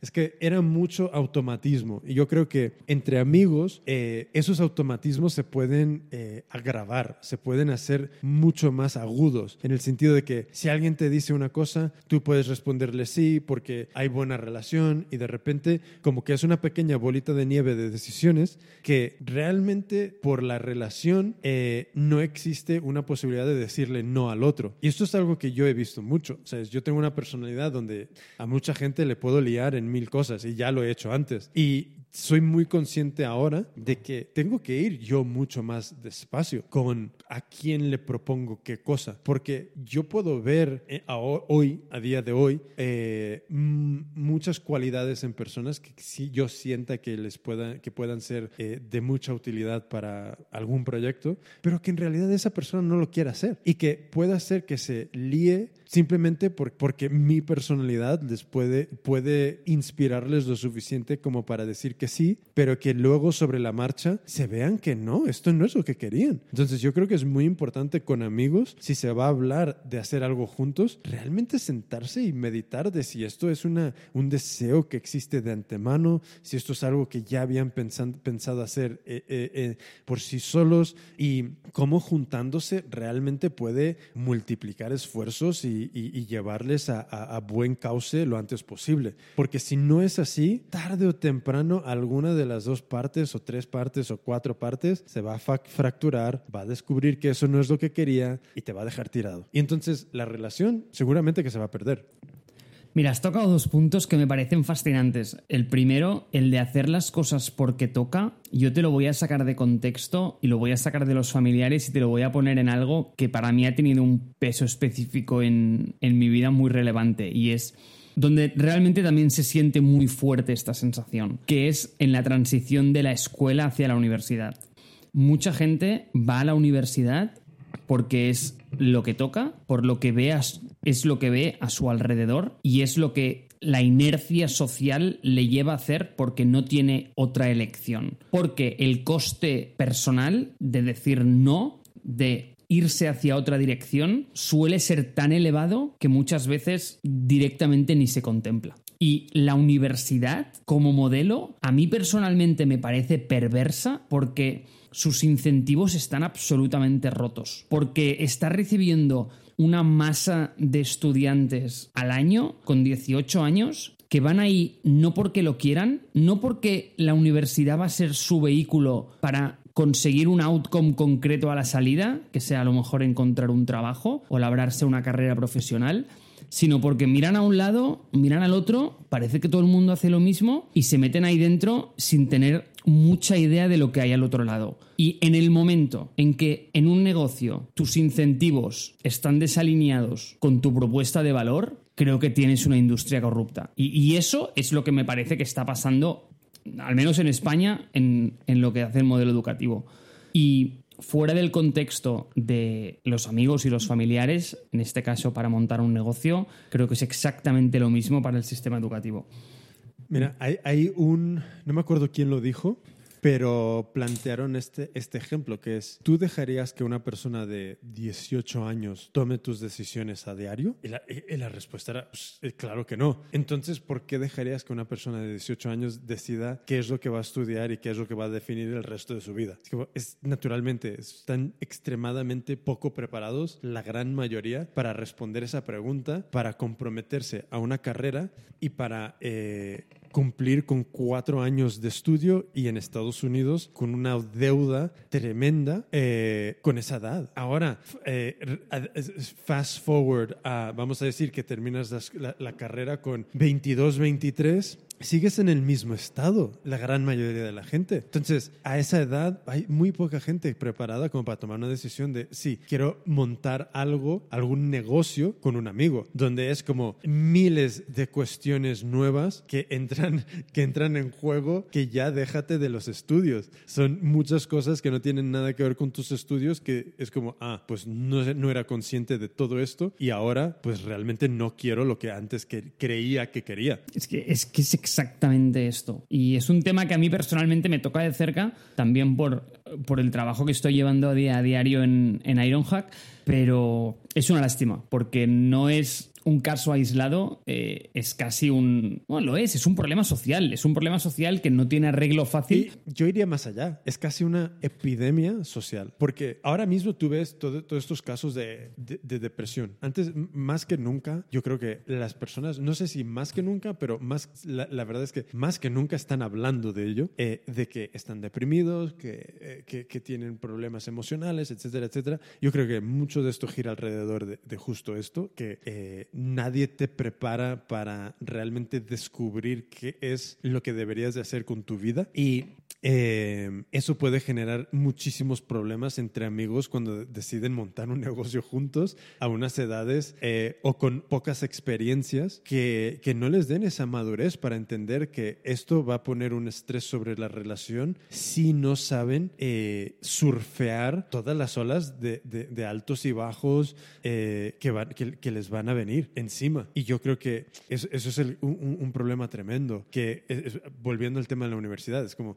estás metiendo a, personas tan jóvenes en un sistema que puede ser que, puede ser que estas personas sean mejores como fontaneros o como, como eh, ingenieros eh, o como diseñadores o como mil otras cosas, pero que por tanto presiones familiares o presiones sociales se ven eh, obligados a estudiar unas cosas que realmente les inspiran nada. Sí, y la verdad es que tenía un segundo punto al respecto de eso, pero se me ha olvidado. Entonces te voy a dar otro, porque tengo otro, porque has mencionado una cosa que me ha divertido y ha sido que has mencionado eBay y me ha sacado un poco de melancolía digital en mi, en mi corazoncito, porque yo en su día también era un power user de eBay. De hecho, ha sido la única red social, vamos a llamar red social, va, en la cual estaba bajo un seudónimo, es decir, no usaba mi nombre real, no ponía Marc Collado, y además no tenía, y eso sí sé que te va a impactar de manera muy directa, pero no tenía una foto mía ahí. Tenía la de Apu de los Simpson. No sé por qué. Guay. ¿Por qué Apu? Porque me inspiraba como el personaje que, tío, era el tío que tenía como el, eh, el como el supermercado y que compraba, vendía, un tío espabilado en la venta, tal, no sé, como que me parece. Pero, pero a su vez creo que transmitía confianza porque era un bonachón, no sé, creo que por ese motivo lo puse. O sea, me, me, me derivaba unos valores que creo que podrían inspirar al posible comprador o vendedor a hacer tratos conmigo. Y, sí, o sea, recuerdo buenas. Eh, recuerdo, o sea, no sé, tengo buenos recuerdos de la, de, la, de la plataforma, pero te quería preguntar acerca de. Tú dices, no, es que no se me ocurrió vender ahí. Lo que no se te ocurrió es que ese punto no sé si lo he entendido muy bien. ¿No se te ocurrió vender las piezas a través de eBay, dices? A través de Internet y o incluyendo eBay. Es que en ningún momento, Mark, se me ocurrió el venderlo online. Es, es que es, es increíble. Es como si de repente se me hubiese borrado de la memoria que yo estuve vendiendo mucho en eBay, cosas que yo había cortado y cosido y que eso era perfectamente un medio de venta de este producto. Tío, es que no lo sé. Es como que si de repente yo categoricé eBay en un como un como, como algo donde el yo antiguo vendía algo, pero que claro, el yo actual y profesional con una colección, eso no era el canal. Es, que eh, eh, a día de hoy no lo entiendo. No lo Es entiendo. increíble, es increíble. ¿Cómo no lo pensaste? Oh my God, no lo sé. Es que mira que le he dado vueltas y no llego a, a ninguna mejor conclusión que las que ya te he dicho. O sea, yo creo que es como de repente eh, eso entró en una caja negra dentro de la cabeza donde lo que, lo que tenía yo en manos no era como apto para ese canal. Entonces el canal y se me, me metió en la cabeza. Increíble, In- absolutamente increíble. Porque yo sé que estábamos en el... Shit, sería 2006 por ahí, donde creo que ya incluso existía, no sé si era eh, WooCommerce o algo así. Eh, vamos, que seguramente que podría haber eh, encontrado muchas eh, opciones de venderlo online, eh, montar una tienda propia. Eh, yo desde luego que tenía muchísima curiosidad de internet sobre eh, interés sobre sobre internet, entonces no para mí no era ningún reto enfrentarme a eso, pero ni tío en ningún momento. Pues no, WooCommerce no existía. Eso fue en el 2011. Pero mm, ya, no sé, no, no tengo ni la más remota idea, no tengo mejor explicación. Bueno, que no, no para que te sirva de consuelo, pero deja que te diga que no, para mí no era tan evidente. Es que no era tan evidente que eso era un medio de transacción global como se ve ahora. Es que mm, asumimos muchas cosas cuando hablamos a, a toro pasado, pero realmente no creo que eso en su día fuera una decisión evidente. Pero, en fin. Bueno, tú, eh, tú ten en cuenta que yo estaba en el 2000, de- 2000 do- y 2001 vendiendo, creando producto y vendiendo en eBay, eh, pero en Estados Unidos. Entonces, eh, yo no, estaba fuera, estaba en Estados Unidos. Entonces, um, no sé, es como que fue como un punto, no sé ni cómo se me ocurrió en ese momento, pero de repente yo me encontraba comprando cosas en eBay y dije, ah, pues igual puedo vender esto en eBay también. Pero totalmente como inspiración que no me vino porque alguien me haya dicho, oye, ¿por qué no te pones a vender esto en eBay de esta manera? No, era como, oh shit, pues igual lo puedo probar. Sí, sí, es, eh, mira, es interesante, pero es que yo de verdad que apoyo al Jimmy del 2006 y le digo, mm, no, a mí tampoco se- creo que se me hubiese ocurrido a- a esa- en esa época. Ya, so, pero bueno. Fast forward y mi siguiente historia personal es gira alrededor de Hecho por mí. Y Hecho por mí es una asociación sin ánimo de lucro que fundé eh, en, en Madrid. Y básicamente lo- los objetivos de la asociación eran eh, el promover el do it yourself a través de, de cursos y talleres y al mismo tiempo el apoyar a las personas que de repente descubrían que podrían fabricar algo, eh, el hacer un poco esa, el, empezar a transicionar a ese lado más emprendedor. Porque lo que sucedía muchísimo es alguien hacía un taller, descubría que podría hacer 5, 6, 10, 20 unidades de esto y el acto seguido es, pues, ¿cómo las vendo? Entonces, cuando alguien se encontraba en ese salto de cómo las vendo, pues aquí entraba eh, pues, otra idea de, de apoyarles con, con esta asociación. Entonces, una de, las cosas que hicimos al principio fue organizar un evento que fue bastante grande. Creo que al final del día pasaron como unas 300 y algo personas. A lo largo del día hubo como unos 20, 20 algo talleres prácticos de, creo que dos horas cada taller, eh, en, como distribuidos como en cinco o seis aulas dentro de un colegio ahí en Madrid.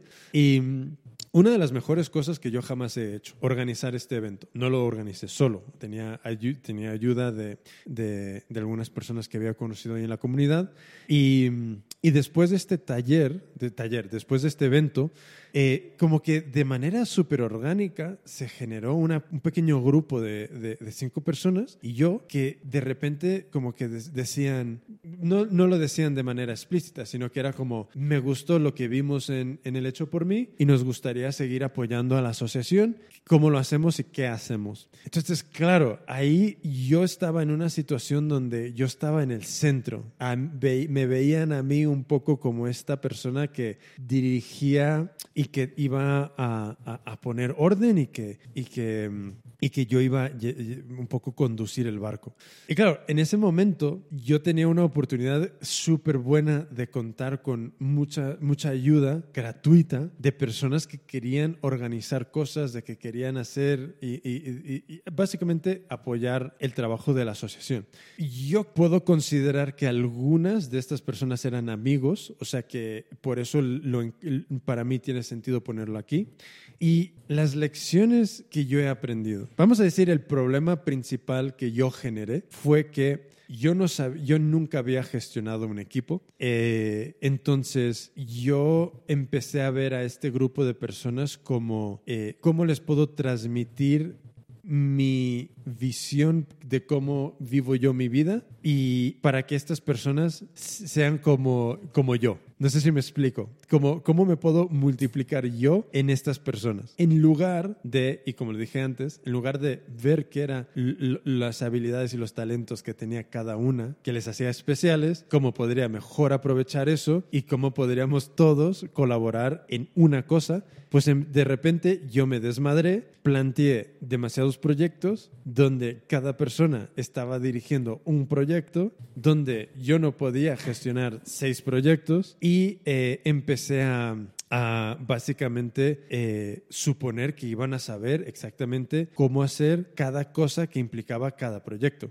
Y para mí esto fue uno de los de un fallo tremendo, porque lo que ahora veo que debería de haber hecho es vamos a trabajar en una cosa juntos, como puede ser organizar otro de estos eventos y cada persona se hace cargo de un cachito de algo y todos vamos aportando a mover la aguja de este proyecto. Pues no, yo de repente se me fue la cabeza, eh, me puse ambicioso nivel 200, pensaba que cada persona era suficientemente capaz de, de, liderar un montón de cosas distintas y todo se fue a la mierda. Eh, y, y, no terminamos mal, sencillamente era como, como no había dirección, como no había un foco, cada persona un poco que fue desapareciendo poco a poco. Y esto es algo que también he aprendido muchísimo de ello, de, de lo importante que es tener foco en si vas a trabajar en equipo, especialmente con amigos, saber exactamente qué es el proyecto, saber exactamente cómo vas a dividir las tareas y tener súper claro que todo eso está desembocando en algo muy específico y no esperar que una persona pueda tenga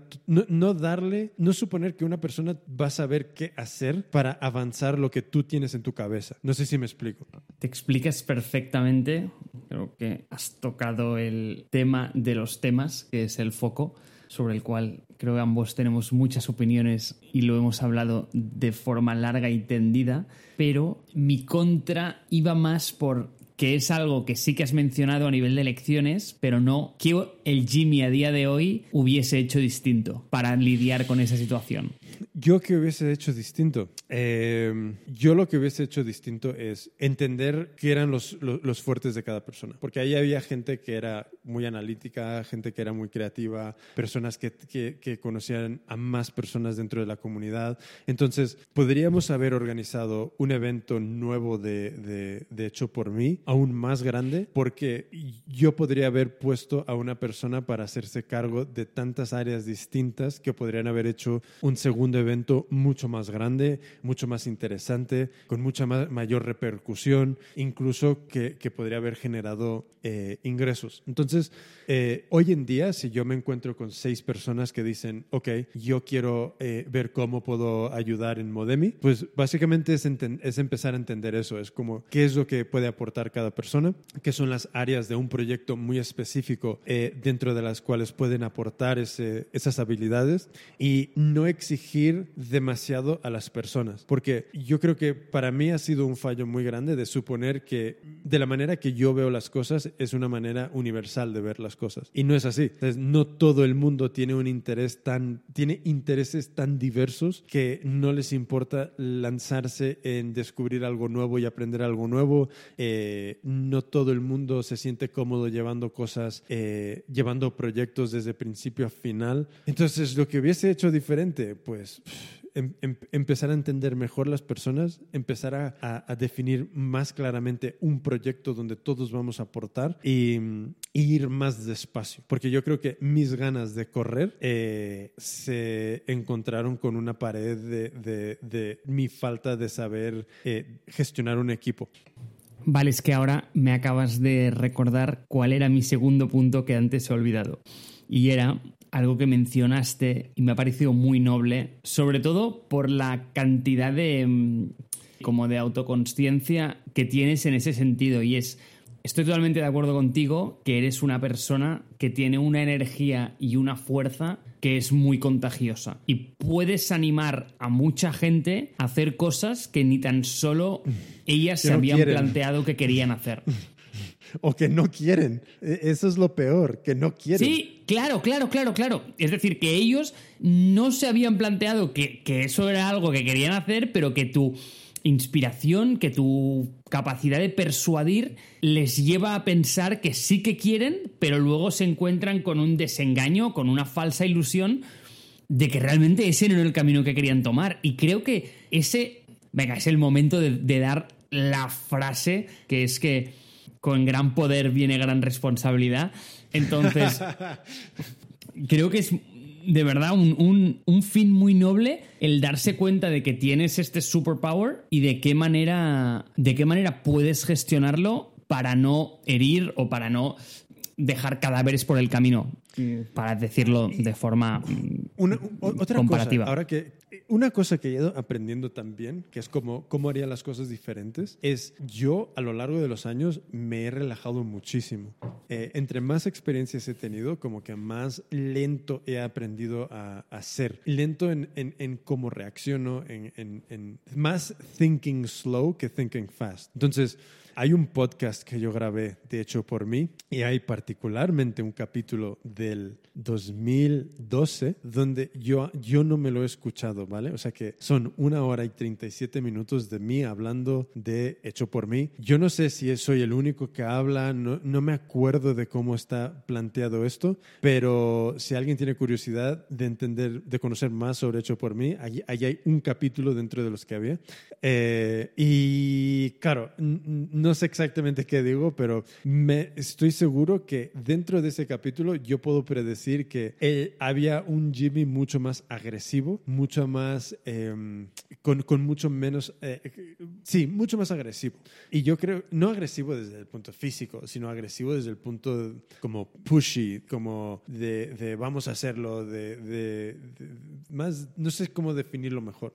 Y eso es una cosa que yo siento que también he aprendido a controlar más, que si yo hubiese tenido la sensatez de conocer mejor a estas personas que eh, estaban reunidas en esos momentos y, predispuestas, eh, si yo me hubiese puesto más en un en el en el en el background, ¿cómo se dice background? En el um, sí, como en el, en el fondo, eh, en el fondo, sí. En, el fondo y puesto más a esas personas en el como protagonistas de todo para entenderles mejor. Yo creo que ahora mismo no tendría este ejemplo, pero como no hice nada de eso, eh, ahora lo tengo como ejemplo y es algo que intento hacer a diario en, en donde estoy trabajando porque llevo básicamente el equipo que es toda la empresa, que son como ahora mismo entre 11, 12, 13 personas, cosas así.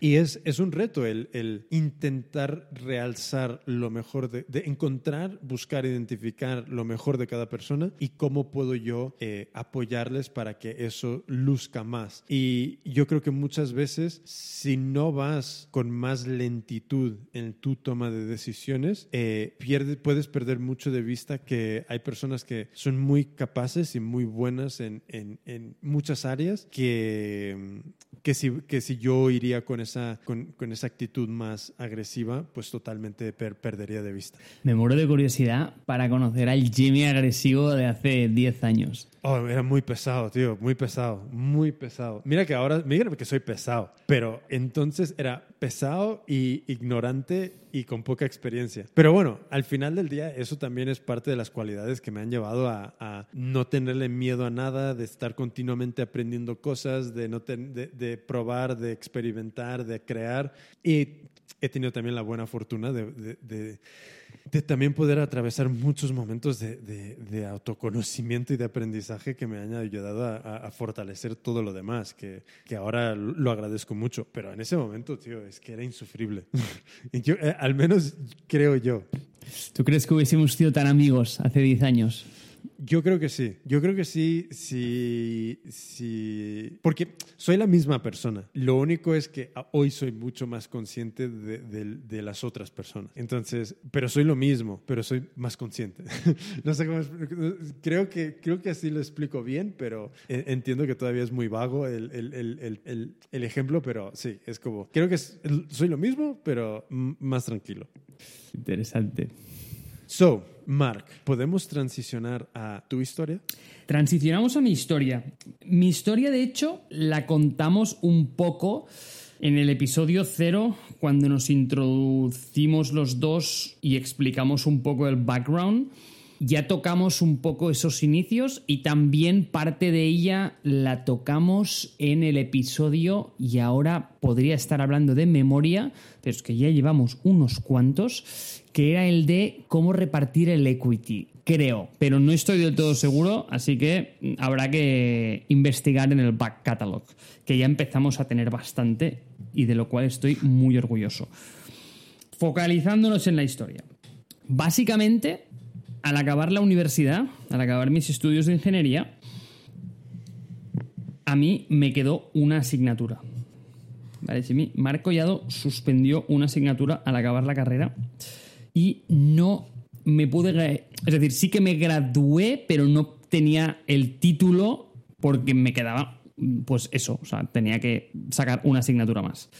En ese momento yo me encontraba haciendo unas prácticas como Junior Product Manager en una compañía de distribución electrónica que no pasará a la historia.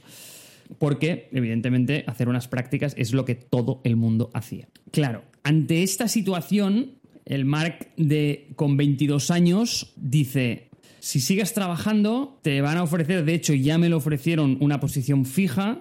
Eso, conociéndote, significa que te vas a centrar en eso, mm, jamás te vas a sacar esta asignatura y te has comido cinco años de ingeniería industrial para que tu madre le pueda explicar a tu vecina que su niño es ingeniero y resulta que no se lo podrá decir porque te queda una asignatura.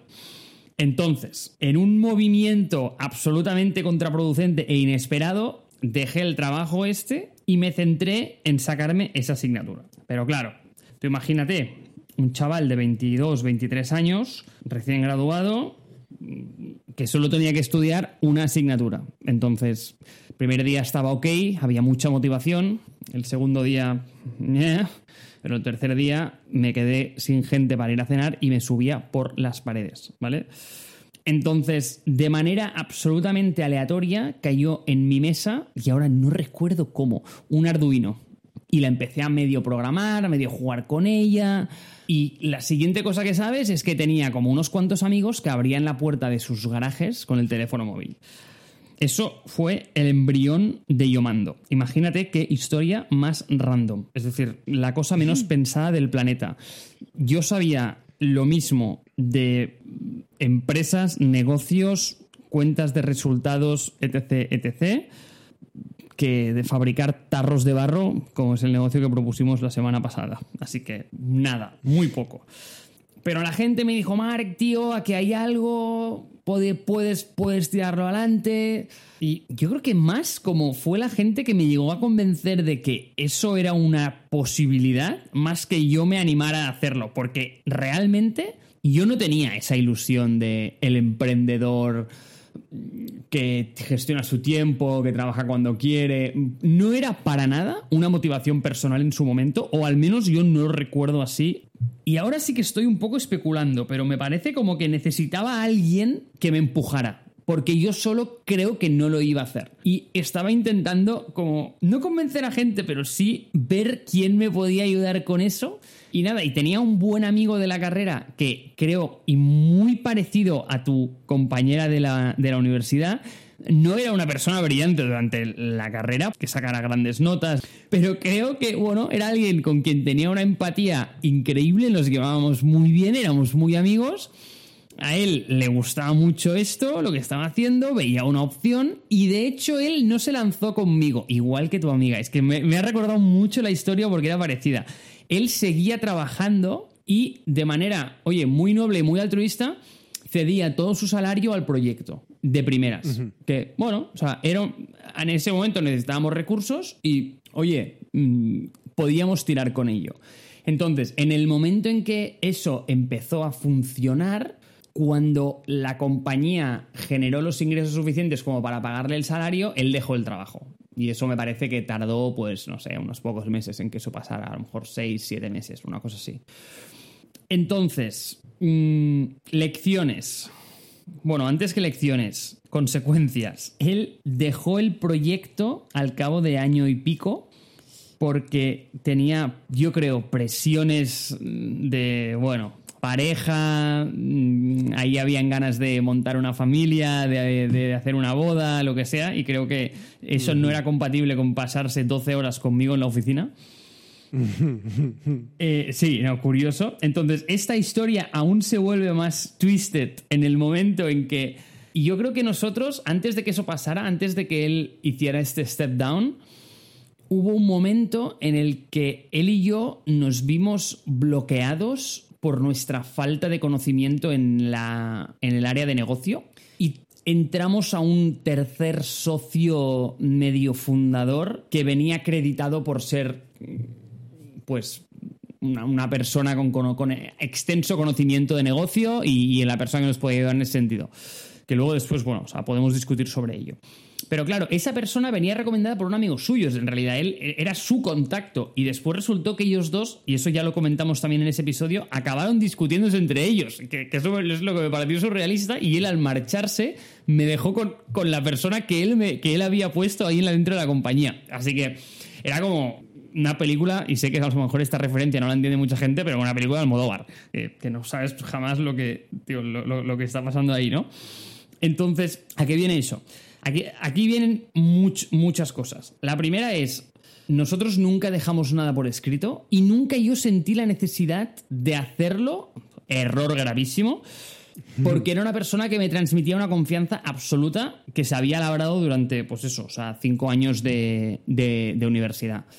Después, la otra cosa es que, no sé por qué, creo que sin él no lo hubiese hecho. Es decir, no hubiese lanzado ese proyecto sin tener su, vamos a decir, bendición o su apoyo. Y a pesar de que, igual que la chica esa, y no, no creo que fuera el caso, pero aunque no hubiese hecho nada él, solo el hecho de saber que tenía alguien al lado y que no estaba solo, creo que en ese momento en concreto me ayudó muchísimo a tirarme a la piscina. Porque de otra forma, yo creo que no hubiese dado ese salto solo, porque era una decisión totalmente contraria con la, vamos a decir, cultura post-universitaria que se incita en España, porque el 90% de mi clase se fue a trabajar para la industria del automóvil o para plantas industriales, no se fue para nada a, emprender negocios, de hecho creo que fui el único, así que fue como una rareza más que otra cosa muy parecido al, al, proceso que, que, comentábamos antes de unirte a la universidad, como con ese momentum social que había. Y, y después, ¿cómo te diría? Que según de qué manera eso evoluciona, creo que generas unas dinámicas dentro de la compañía que aún heredan esas relaciones de amistad que venían de antes cuando no había ese contexto profesional de por medio. Y esto creo que es difícil de gestionar a veces, porque te lleva como a ciertos comportamientos o a tomar ciertas decisiones o no tomarte muy en serio según qué cosas, porque que en un entorno profesional sí que hubieses contemplado. ¿Me explico ese punto? Sí, totalmente. Es que el, el contexto cambia. Claro, el contexto cambia, pero en tu cabeza ves a esa persona y, tío, te la imaginas en clase eh, copiando el examen del tío de al lado o tirándole bolitas de papel al tío de la primera fila, ¿sabes? Mm, ya. Pero, pero claro, estoy, estoy totalmente de acuerdo contigo, que es, creo que hacen falta esas personas para dar el impulso. Eh, eh, claro, faltan... no sé, es como eh, arma de doble filo. Es como por una parte sí que faltan, pero por otra parte es eh, si están implicados van a generar un problema. Pues deja que te diga una cosa, Jimmy, y es que no lo había pensado hasta hoy. Es que ahora entraremos en el, último punto, que es el de Radio Lanza, que aquí, aquí sí que tengo opiniones, pero eh, yo este podcast es de las mejores cosas o de los mejores proyectos en los que me he sumergido recientemente. Y ya eso lo digo abiertamente, lo he compartido con mucha gente. Eh, era un auténtico fan del medio y estar activamente presente, es decir, trabajar en él de forma activa y no ser una oyente pasivo, es de las cosas más bonitas y de las que estoy más orgullosas, sin duda, que he hecho este año. Pero una de las cosas que me ha ayudado este episodio en concreto a pensar es en esto que, en esta idea de que quizás solo no lo hubiese lanzado. Entonces, para mí es, es una realización que uno no, no, no había analizado antes desde este punto de vista, pero me parece fascinante como que necesitas a esa persona a veces, aunque de hecho el outcome de tenerla al lado sea un desastre, pero que fue la chispa que consiguió que tú pudieras implicarte en ello y no es que tengas que agradecerle todo lo que pasó después, pero sí que es cierto que si no hubieras sido por eso, posiblemente no hubieras empezado a caminar. Ya, totalmente. Yo creo que para ciertas personalidades, eh, no, no, yo creo que no, no, solo para ciertas, cambio lo que digo. Yo, creo que para todas las personas siempre hay esos momentos donde el, la influencia de alguien puede ayudar a que tomes una, una dirección que puede cambiar totalmente cómo vives, cómo piensas, cómo, cómo, cómo, cómo ves la vida. Y claro, si de repente esa persona es, es positiva, genial. Pero hay veces que no. Entonces, hay veces que simplemente eh, es una persona que te vale para lo que has dicho, como chispa, pero no es una persona que pueda mantener ese fuego vivo. Y claro, es importante que estén, pero también es muy importante saber cuándo se tienen que retirar y, y, y de qué manera. Y, pero claro, eh, hay tantas cosas que solo, y te digo una cosa, no es solo que no lo hubieses hecho, es igualmente eh, el, el, el, el, azar de la vida en general, que es como, si no conoces a tal persona, no generas tal idea, no vas en tal dirección. Si, si, por ejemplo, si yo no hubiese llegado al podcast de Joe Rogan, yo nunca hubiese empezado a grabar podcasts. ¿Sabes? Ese podcast, de hecho, por mí, fue el primer podcast que grabé, fue totalmente inspirado en Joe Rogan, y, y eso es lo que a mí también me, me, me ha conducido a poder llegar a, a este momento contigo. Entonces, el randomness es, es muy curioso, pero también el tener la objetividad de, ok, ya cuándo es el momento de que esta persona ya no vale. Sí, pero por ejemplo, en el tema de los podcasts, tú ya habías empezado otros. De hecho, tenías un par más, ¿no? O más. Sí, yo he grabado, que, a ver, eh, que yo me acuerde, hecho por mí, echando kilómetros es otro. Um, gente de moda es algo que igual lo resucito también. Uh, ah, había empezado este, que es Ideas de Marketing con Jimmy Flores, que no me acuerdo ni si tiene capítulos o no. Ni, no tengo ni idea qué hay ahí. Oh my God. Eh, hay un capítulo, hay dos capítulos. Shit. ok, lo he grabado. Eh, ¿Y qué más? Eh, había hecho uno para, ah, para empresas, había grabado uno para GetUp, que yo lo estaba hosteando y luego lo, lo, paré, y otro de yoga, que también lo paré porque perdí interés en el tema. Um, so yeah. Entonces yo ya, había grabado, ya, ya he grabado más de alguno. Tío, con Radio Lanza vamos a por el episodio 100, ¿eh? No, no, no, no vamos a grabar dos, ¿eh? Lo sabes, oh, no, ¿verdad? eso es, es, eso es uno de mis goals. O sea que eh, sí, 100%. Hasta ahora es el que más runway está teniendo. ¿De capítulos? Sí. Mm, no creo. A ver. Uh, En el de Hecho por mí, ¿hay cuántos capítulos? Hay, hay ¿por qué no me da un... Ah, 26 en Hecho por mí. Y en Gente de Moda hay tu, tu, tu, di 15 en Gente de Moda. Y luego, ya. Bueno, que hecho por mí sepa que vamos a por él y lo vamos a pasar. O sea, que lo tenga claro. Ah, eh, sin duda, sin duda, sin duda. Eh, entonces, claro, volviendo, volviendo a, lo tuyo, es como, ¿a ti qué te hace reflexionar esa idea de igual sin esta persona no lo hubiese hecho solo? ¿A qué, te- a, qué- a qué ideas te lleva? ¿Qué, ¿Qué emociones te suscita? Pues me suscita una muy clara. Y es que he cambiado mucho, porque ahora sí que lo hubiese hecho solo, seguro. Y ahora no tendría ningún problema en lanzar un producto solo. Pero creo que en esa época, y también es cierto, ¿no? O sea, tenía 23 años y eh, creo muy poca madurez personal como profesional y una inseguridad enorme. Yo creo que necesitaba esa validación de alguien para poder seguir adelante, que ahora no necesitaría para nada. Well, yo te voy a rebatir un poco esto. Yo creo que, conociéndote, especialmente con lo que tiene que ver con Radio Lanza, yo creo que eh, te hace falta un poquito ese push. Encontrarte con otra gente que te, te, te, te dé la coña, vamos, que te esté ahí insistiendo. Porque yo sé que yo te comenté lo de grabar un podcast en más de alguna ocasión y, y yo creo que fue esa insistencia que tarde o temprano nos ha llevado a este punto. Vale, y ya, y ahora estamos en el punto de Radio Lanza, ¿vale? Porque me parece que enlaza muy bien. Entonces, vamos a contar la historia de este proyecto, porque realmente creo que es. A ver, creo que todas tienen su valor, pero esta sí que es la que se vive desde más cerca. Por el hecho de que tú y yo somos los protagonistas. Es cierto que tú me propusiste otras ideas, sin embargo, lo que sí que te diré, y te doy la razón ahí, ¿eh? Con eso, pero soy muy precavido a la hora de decir que sí a cosas. Siempre, por defecto, mi respuesta a las ofertas que me llegan es no. Siempre. Y eso es una actitud que mucha gente va a decir que es buena, va a decir que es mala. Para mí es mi mecanismo de defensa para no caer en algo que para mí es extremadamente tóxico, que es este overcommitting.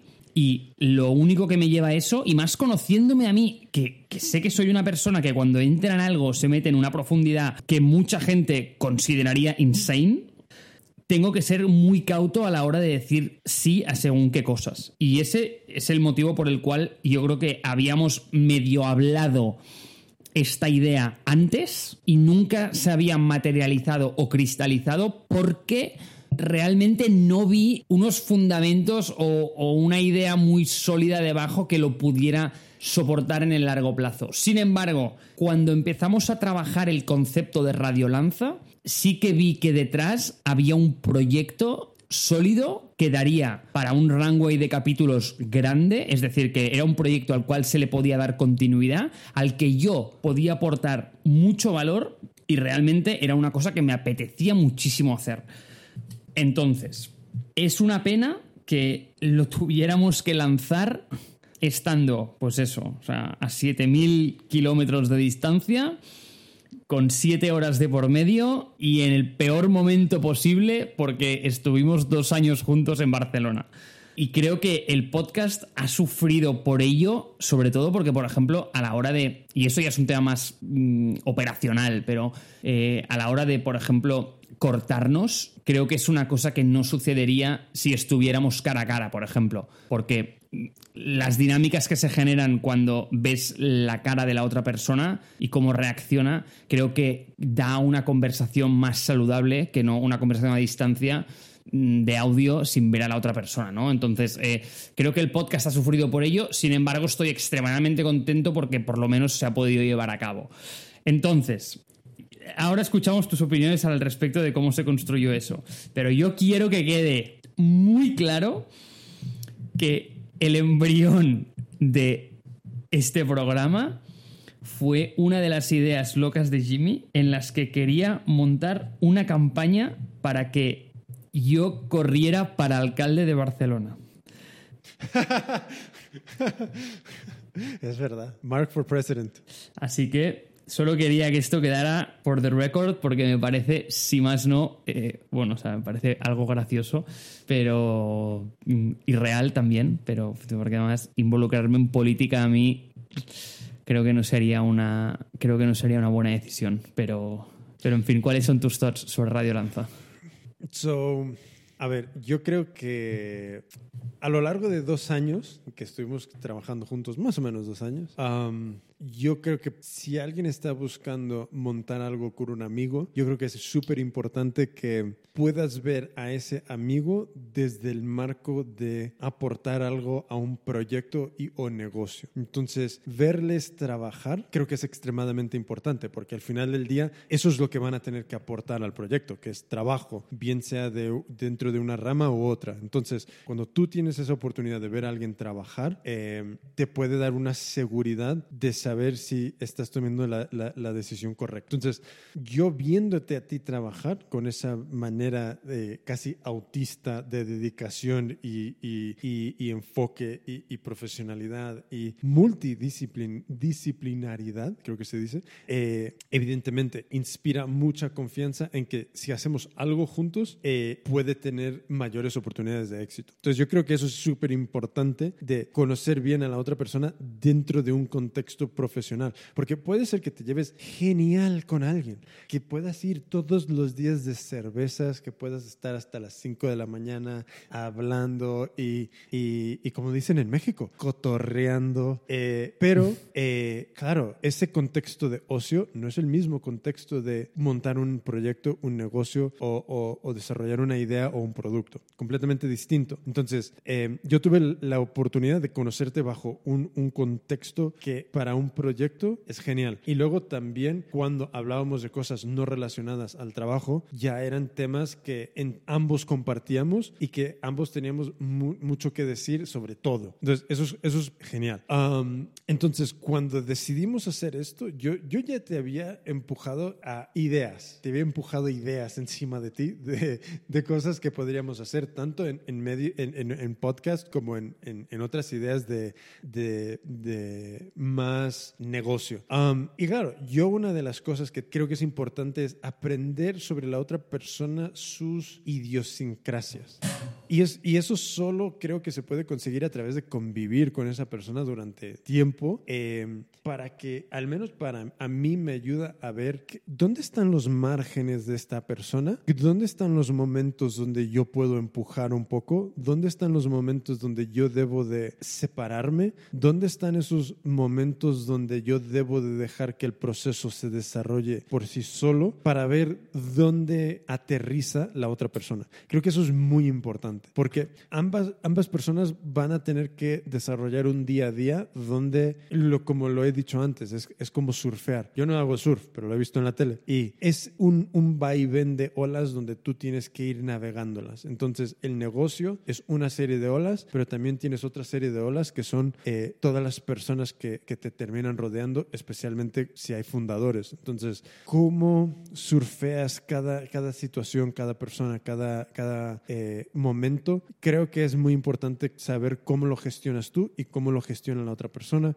Eh, y no sé si eso es posible si no tienes esa experiencia de, de, de, trabajar juntos o de ser muy buenos amigos, de, joder, es que creo que lo ideal es trabajar juntos.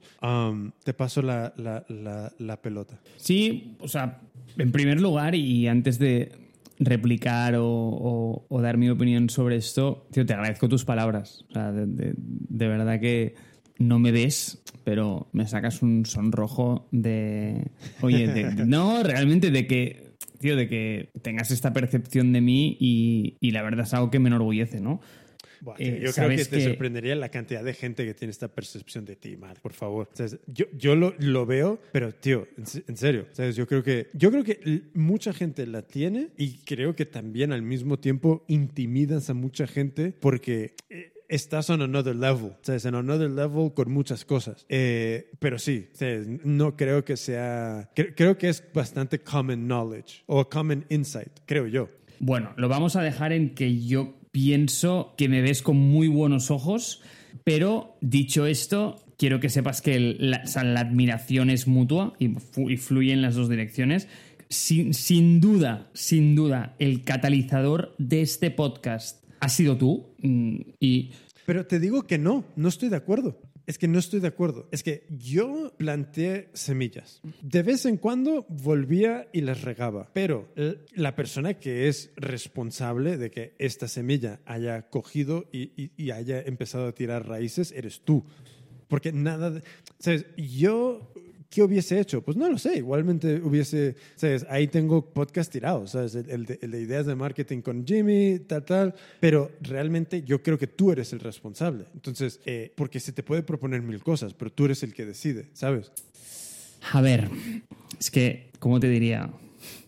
De la misma forma que no soporto la gente que utiliza el concepto metáfora cuando realmente quiere decir comparación.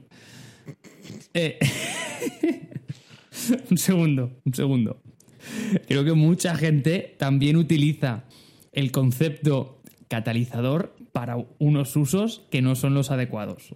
Entonces, voy a poner un poco de orden a este término para la gente que lo usa de forma inapropiada, para que en un futuro lo pueda usar de forma correcta, ¿vale?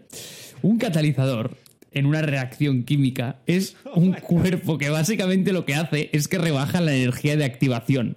Entonces, no, eso ya podría suceder sin el catalizador, pero el catalizador lo o sea, hace que suceda más rápido, ¿vale? Entonces, cuando digo que tú eres el catalizador, no me refiero a, un- a que eso solo hubiese sido posible contigo, porque evidentemente necesitas a dos personas para eso, los, los reactivos, que somos tú y yo en ese caso.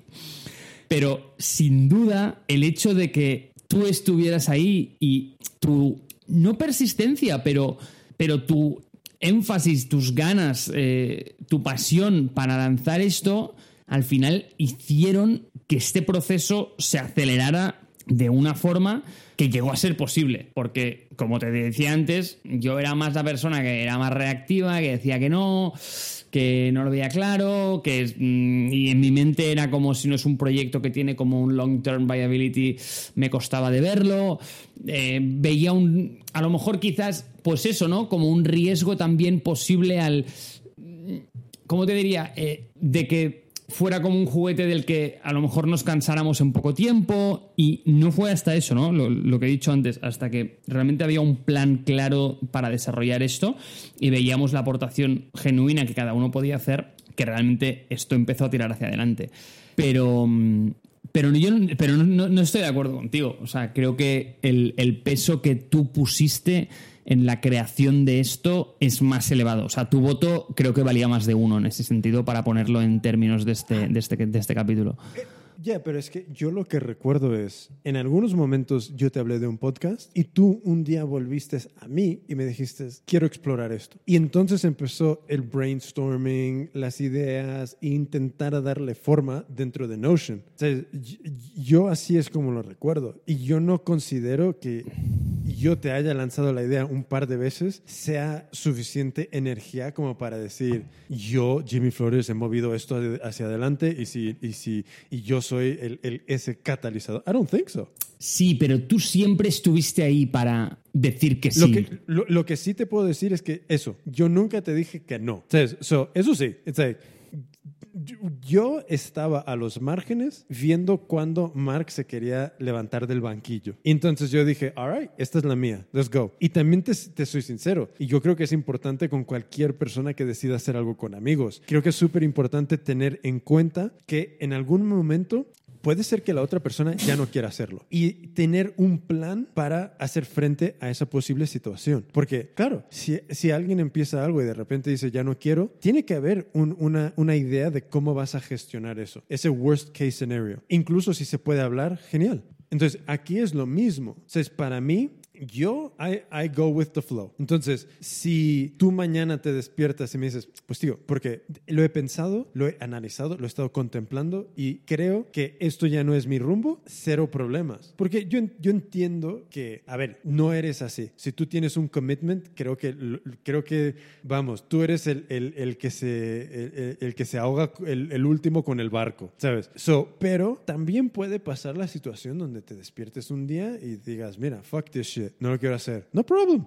Entonces, entre más madurez coge un proyecto y más responsabilidades empiezas a tener con otras personas, ahí se complica el exit. Pero, no sé, yo creo que es súper importante ser consciente de, la, de que la otra persona, mm, de, que, de que es una fase prueba también, no solo con la idea, pero con las personas. Entonces, no sé, es como yo creo que para mí en, en esto de, de, lo que estamos haciendo juntos es, es totalmente una fase de vamos, vamos probando y vamos viendo cómo se va asentando esto, tanto con el programa como con cada uno. Ah, yo lo veo así. Comparto absolutamente la visión, pero para reenfatizar un punto que acabas de mencionar, y es que esta actitud de decir no por defecto a las cosas tiene como side effect o a lo mejor consecuencia. O no, vamos a decir como que el objetivo último de esto siempre es minimizar el riesgo de lo que, has, de lo que mencionas, de que yo sea el que se levante un día por la mañana y diga no quiero seguir con eso, pueda pasar. Porque una vez decido que voy con algo, es lo que tú dices. Mira, mmm, seré muchas cosas, pero estoy de acuerdo contigo que soy el último en bajarse del barco. El último. Oye, y, eso, pero, eso me queda crystal clear.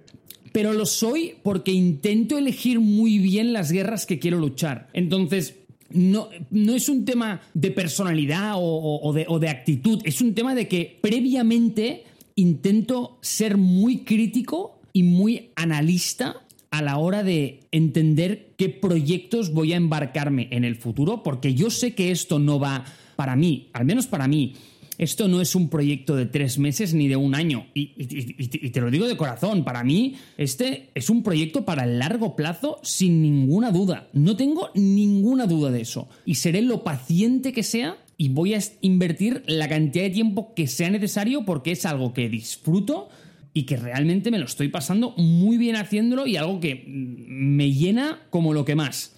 Y sabiendo esto, no creo que sea la actitud de ser el último de bajar el barco, es que previamente he hecho los deberes. Si tiene sentido. Yeah, yeah, of course, claro. Y, y nada, y, y esta es, eh, es como mi aproximación no solo a Radio Lanza, sino a, la mayoría de cosas que hago. Y, y, oye, o sea, seguro que el futuro mmm, me va a deparar cosas que a lo mejor no preveo y siempre es cierto que no puedes meter en la ecuación inicial todas las cosas que van a salir en, en un futuro porque, tío, es, es, la vida, ¿no? O sea, es impredecible en muchos aspectos. Y eh, sí, y, y, a pesar de que yo intento hacerla lo más predecible posible, eh, intento que nada se salga de los raíles eh, bueno, o sea, las cosas te demuestran que no son así, que a veces no salen como, como uno quiere, pero, pero ves, por ejemplo, no sé, mi, vamos a decir, track record de proyectos que me he embarcado a lo largo de,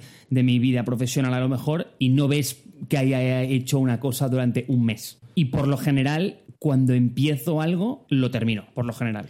Oye, eso lo, veo. Y yo, yo tengo un poco, el, soy un poco el polo opuesto, que es, yo he dado mil, eh, he tocado muchísimas cosas, pero en general de una, menor, de una manera hiperpersonal, o sea, donde no he realmente no he liado a, a, nadie en, en, otras cosas, sino que realmente he estado yo, yo montando eh, mis historias, probando mil cosas, probando, dejando, mm, poniéndolo al lado, eh, un montón de cosas. Pero claro, yo en este momento con Radio Lanza es una de las primeras veces realmente donde se empieza a materializar, algo más formal de proyecto con, con una persona, eh, con otra persona. Entonces, eh, creo que una de las cosas que estamos haciendo súper bien y algo que podemos compartir como lección es que nos comunicamos de una manera muy honesta y muy abierta y muy continua, tanto sea a través de Messages, que es la peor aplicación jamás creada en el universo para comunicarse entre dos personas, o eh, Notion, que es eh, un producto excelente y estupendo y que me sorprende mucho que tú usando Notion uses Messages. Pero bueno, eso es al margen de lo que estamos hablando. Pero creo que nuestra comunicación sobre todos los puntos que tiene que ver con el proyecto que es Radio Lanza es bastante fluida. Creo que nos escuchamos muy bien y creo que nos dejamos llevar por el otro cuando igual hay en momentos no sé cómo definirlos, pero como que sabemos, hemos llegado a un punto donde empezamos a entender muy bien cuándo nos dejamos llevar por, por, por, eh, por la otra persona y sus ideas. Mira, Jimmy, un día te vas a levantar por la mañana en el DF y vas a ver una notificación en tu móvil que dirá un nuevo episodio de Radio Lanza. Y tú dirás, ¿habíamos grabado un nuevo episodio de Radio Lanza? Y no, en realidad no, porque lo habré grabado yo solo y va a ser un episodio de 30 minutos únicamente discutiendo conmigo mismo, es decir, dándome la razón y patting myself in the back, acerca de la belleza detrás del producto de Messages. Pero realmente, después O de sea tres horas de conversación... Una, una autocracia, ¿no? Sí, sí, sí. sí. De- tre- después de tres horas de conversación, sinceramente me pillas sin fuerza para empezar esta discusión, que sé que no vamos a ponernos de acuerdo. Entonces, en How to Win Friends and Influence People bien dice, mm, nunca discutas con nadie porque no le vas a cambiar su opinión, así que no lo voy a hacer, ¿vale? Y voy a entrar solo en solitario un día, voy a generar yo un episodio de 30 minutos eh, dándome la razón a mí mismo y lo vas a poder escuchar como el resto de todo el mundo y vas a entender por qué Messages es un producto superior. Solo voy a decir que es un producto superior porque te permite comunicarte en tiempo real conmigo y no tener que esperar a las 9 de la noche. ¿Vale o no? Más que vale. Vamos. So, eh, ¿algún último punto? ¿Qué, qué sacamos de, de nuestro, de nuestra historia personal con Radio Lanza? Una pregunta. A ver, es que hemos divagado por mil sitios y creo que hemos sacado mil nuggets que mm, cualquier persona puede aprovechar en, en direcciones absolutamente impredecibles. Para mí es una historia en la que de las cosas que más aprecio y con lo que me quedo sin duda es tu capacidad de ponerte en los pies de la otra persona y entender, vamos a decir, incorrectamente, sus biorritmos y acompasarte con esa persona para hacerle el camino más fácil cuando realmente sabes que puede aportar valor. Pero eso es algo muy complicado porque a veces cuando no hay esa reciprocidad es porque algo está mal, pero yo creo que tú tuviste como la brillantez de ir un paso por delante. Yo creo que para el oyente, un takeaway, al menos de mi punto de vista, es eh, intenta trabajar con gente con talento porque se hace mucho más fácil confiar en ellos.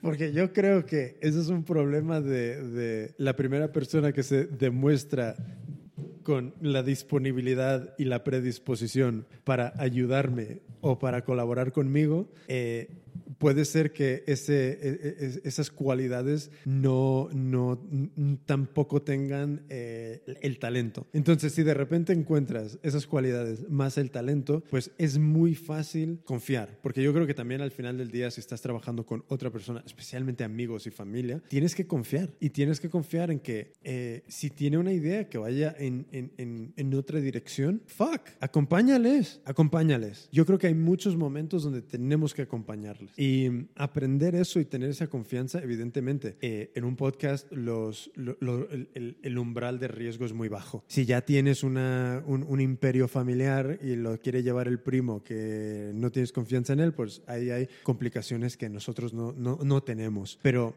yo lo que veo al menos ahora mismo, es mm, confío en, en- en las habilidades y en las ideas de, de- de la persona con la cual estoy haciendo esto. Entonces, si me presenta un, un- si me presenta algo, eh, evidentemente no es un por defecto. Sí, sí, sí, vamos a hacerlo. Pero si hay momentos donde eh, el pushback es donde existe un, un, un- un pushback, yo no tengo ningún problema en decir, ok, pues venga, probémoslo, probémoslo, porque también confío. Entonces, yo creo que eso es gran parte de, empe- de- de empezar a trabajar con, amigos o con familia, que es como, si no tienes esa madurez para confiar en la otra persona, eh, esto se va a ir la mierda muy rápido, porque aquí ambas partes van a empezar a pelearse, ambas partes van a empezar a defender sus ideas, ninguna va a ceder y, y ese 50-50 eh, pues va a explotar.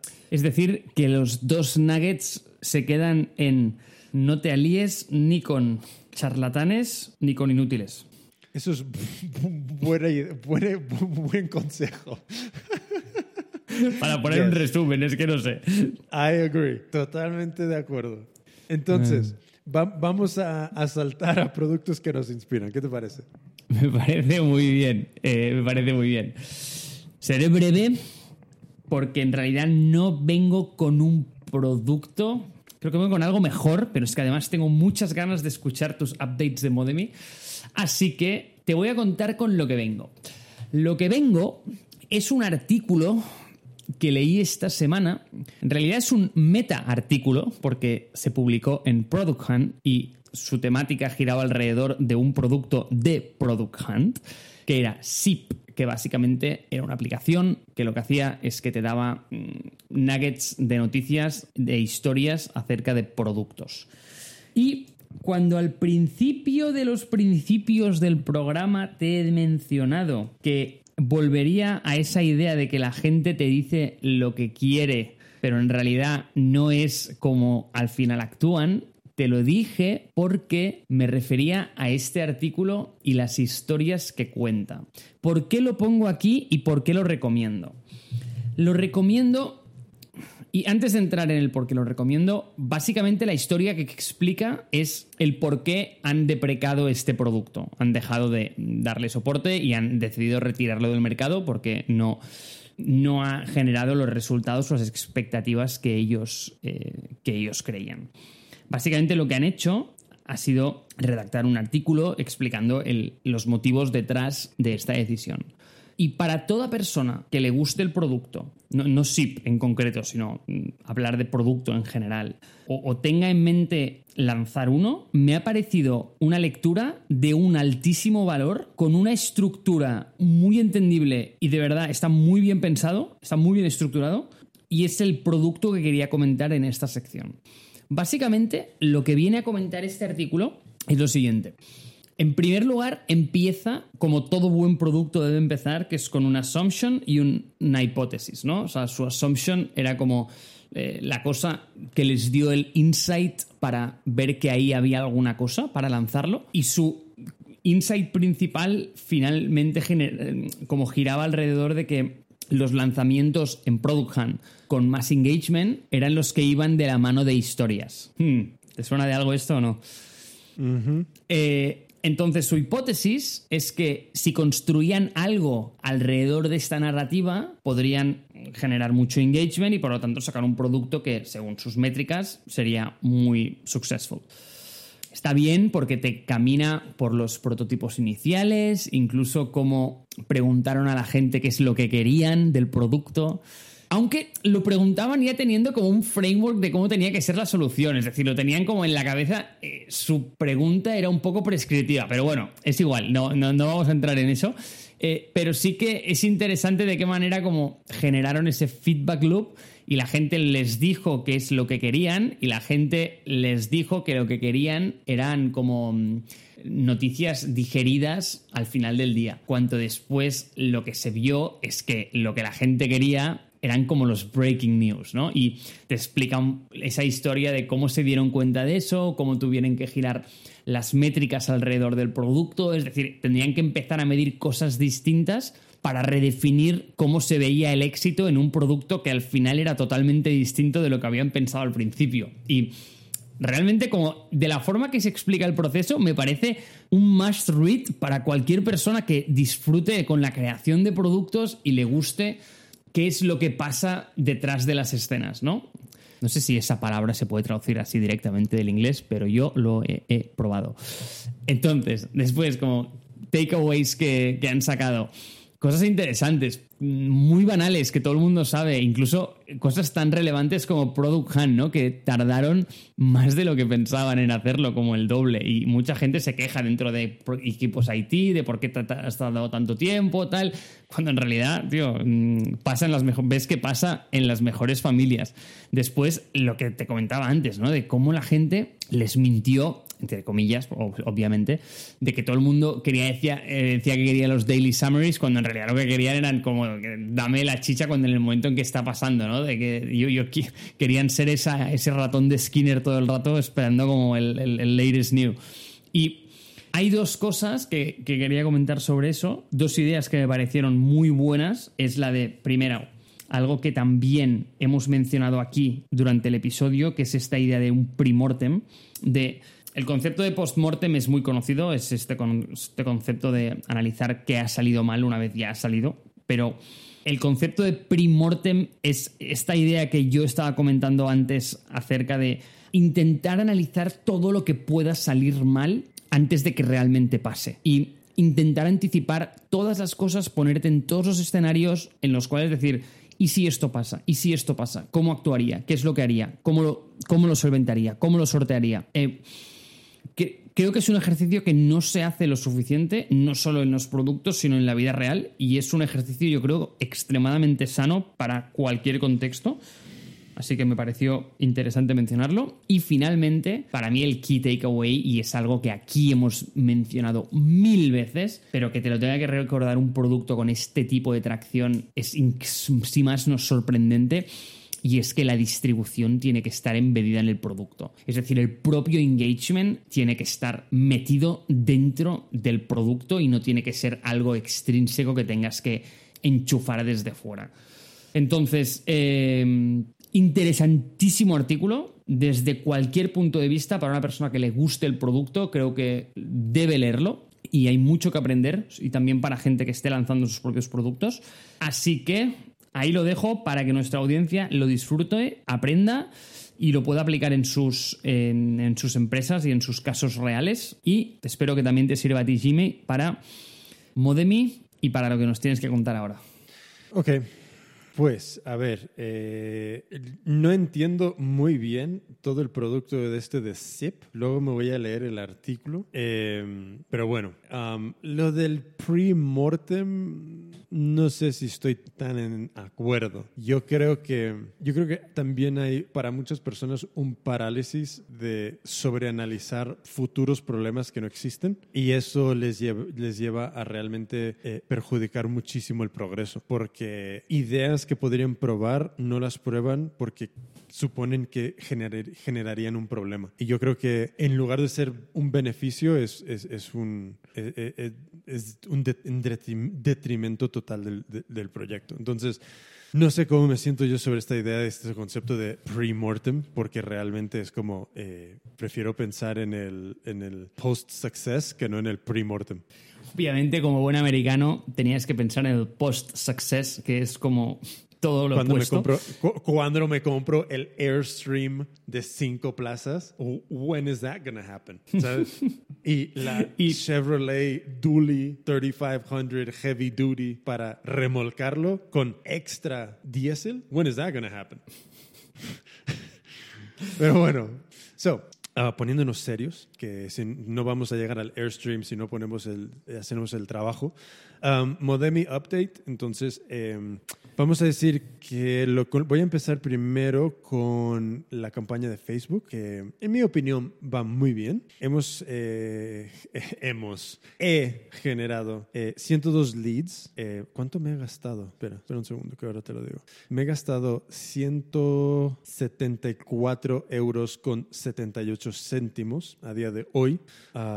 Entonces, el relevance score es de un 8, o sea que petándolo, que básicamente mi targeting hiper sencillito funciona, la audiencia está eh, eh, engaging con el anuncio, que eso es un, un, buen, una buena señal. De momento aquí de manera pública se puede ver que hay 126 reacciones al anuncio, 6 comentarios y la métrica mejor de todo es 23 veces se ha compartido el anuncio. So, para tener una inversión tan, tan, tan pequeñita, está dando unos resultados el anuncio bastante, bastante buenos. impresiones a clics es una conversión del 1,53. Impresiones a landing page views es 1,30%. Y ya landing page view a registro estamos en 16,8%. Que yo creo que son números bastante más tirando hacia buenos que no hacia malos. Eh, evidentemente, el, el, primer reto es estas, eh, estas impresiones a clics dentro de, de, Facebook, pero bueno, estar casi al 2% es generalmente considerado bueno y luego tener una conversión en la página del casi el 17% también, pretty good. Y esto nos lleva a un cost per lead de un euro con 70 céntimos por un registro. Y, lo que estamos hablando es registro gratuito para el plan gratuito. So, um, este anuncio lleva casi, creo que un, poquito más de una semana, no sé si son ocho días, cosas así, desde que se lanzó. Um, y hay un primer email que se va a enviar a los 15 días después de que alguien se haya registrado. Entonces, eh, yo creo que al final de esta semana, ay, a ver, ¿cuándo se, cuándo, se lanzó esto exactamente? Es que ahora mismo mm, no, no, lo, no veo la fecha, pero bueno, lo, tendré que buscar luego. Em, va, va, a ser la, la prueba de fuego. Realmente ver si continúan en, en, en, el curso ya como estudiante de pago.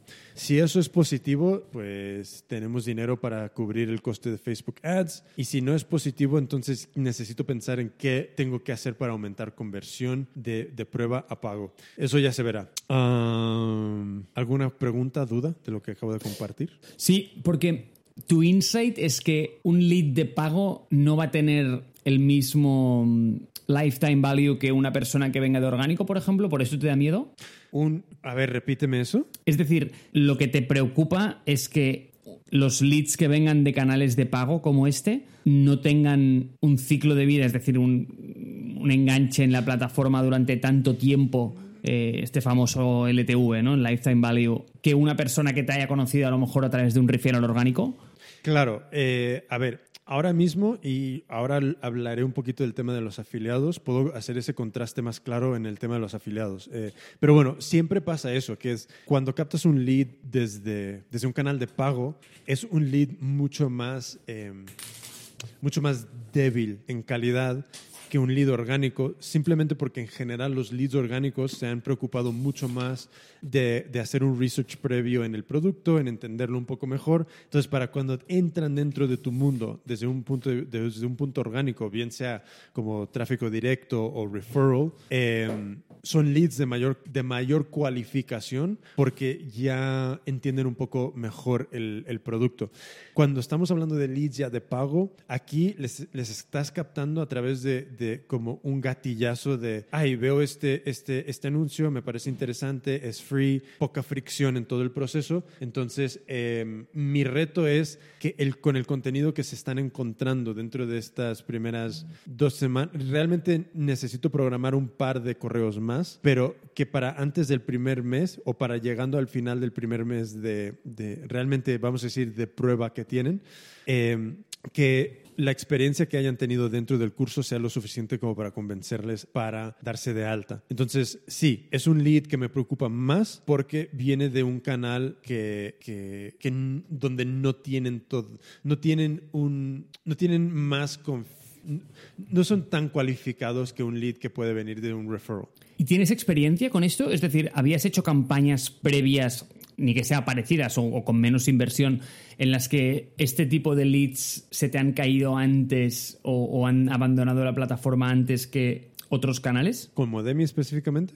Sí. Sí, sí, sí, sí. Ya he hecho Facebook Ads, que los he parado, que la publi funciona súper bien, pero la conversión no era, no era lo que quería, pero también eran en momentos donde el producto era más flojo. ¿Sabes? Ahora mismo están entrando a un, un producto con, con, un bagaje de comentarios y de, y, de, y de, de, social proof a través de esos comentarios, donde empieza a ver algunas reseñas en Facebook em, que deberían de dar más trust, que yo estoy suponiendo, más confianza y y, que lo que me lleva a suponer que ahora mismo este experimento de esta publi puede ser que, que llegue a, a, tener un ratio de conversión que me permita mantenerla activa porque se, se, va pagando por sí mismo o idealmente que genere beneficios, que es, idealmente lo que queremos. Hmm, estaría bien, ¿sabes qué estaría bien?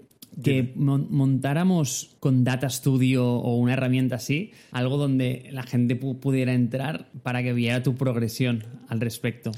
Al, final es súper fácil montar estos, eh, estas visualizaciones con Google Data Studio. Eh, sí, no tengo en, principio no tengo ningún problema de hacerlo. Ah, necesitaría ver si hay información sensible o algo que no quiera compartir, pero como experimento yo creo que es ok, creo que sí. Luego lo, luego lo hablamos para ver que si, si tiene sentido o no, o, si, o lo que sea, pero yo siempre he sido muy abierto con todas estas cosas, que incluso con la idea de, de, de Modemi, yo siempre he dicho y de manera muy, muy vocal, si alguien cree que lo puede hacer mejor, escríbeme, yo te, yo te cuento todo lo que sé y, y, y te deseo la mejor suerte porque esta idea es independiente de, de, persona que, lo, que la ejecute. Lo que importa es que las personas puedan aprender. Entonces, si, si tú eres un doméstica del mundo, si tú eres un Udemy del mundo, un, un Udacity, un, un, una escuela de moda mega grande que tenga todos los recursos que yo no tengo y tú crees que puedes montar esto, yo me siento tres horas contigo, te cuento mi, mis ideas, mis experiencias y adelante. Porque al final del día lo que importa es la ejecución. ¿sabes? Entonces, si yo no lo puedo hacer, pero lo puedo hacer otra persona con todos los recursos, pues bendito sea. Porque al final del día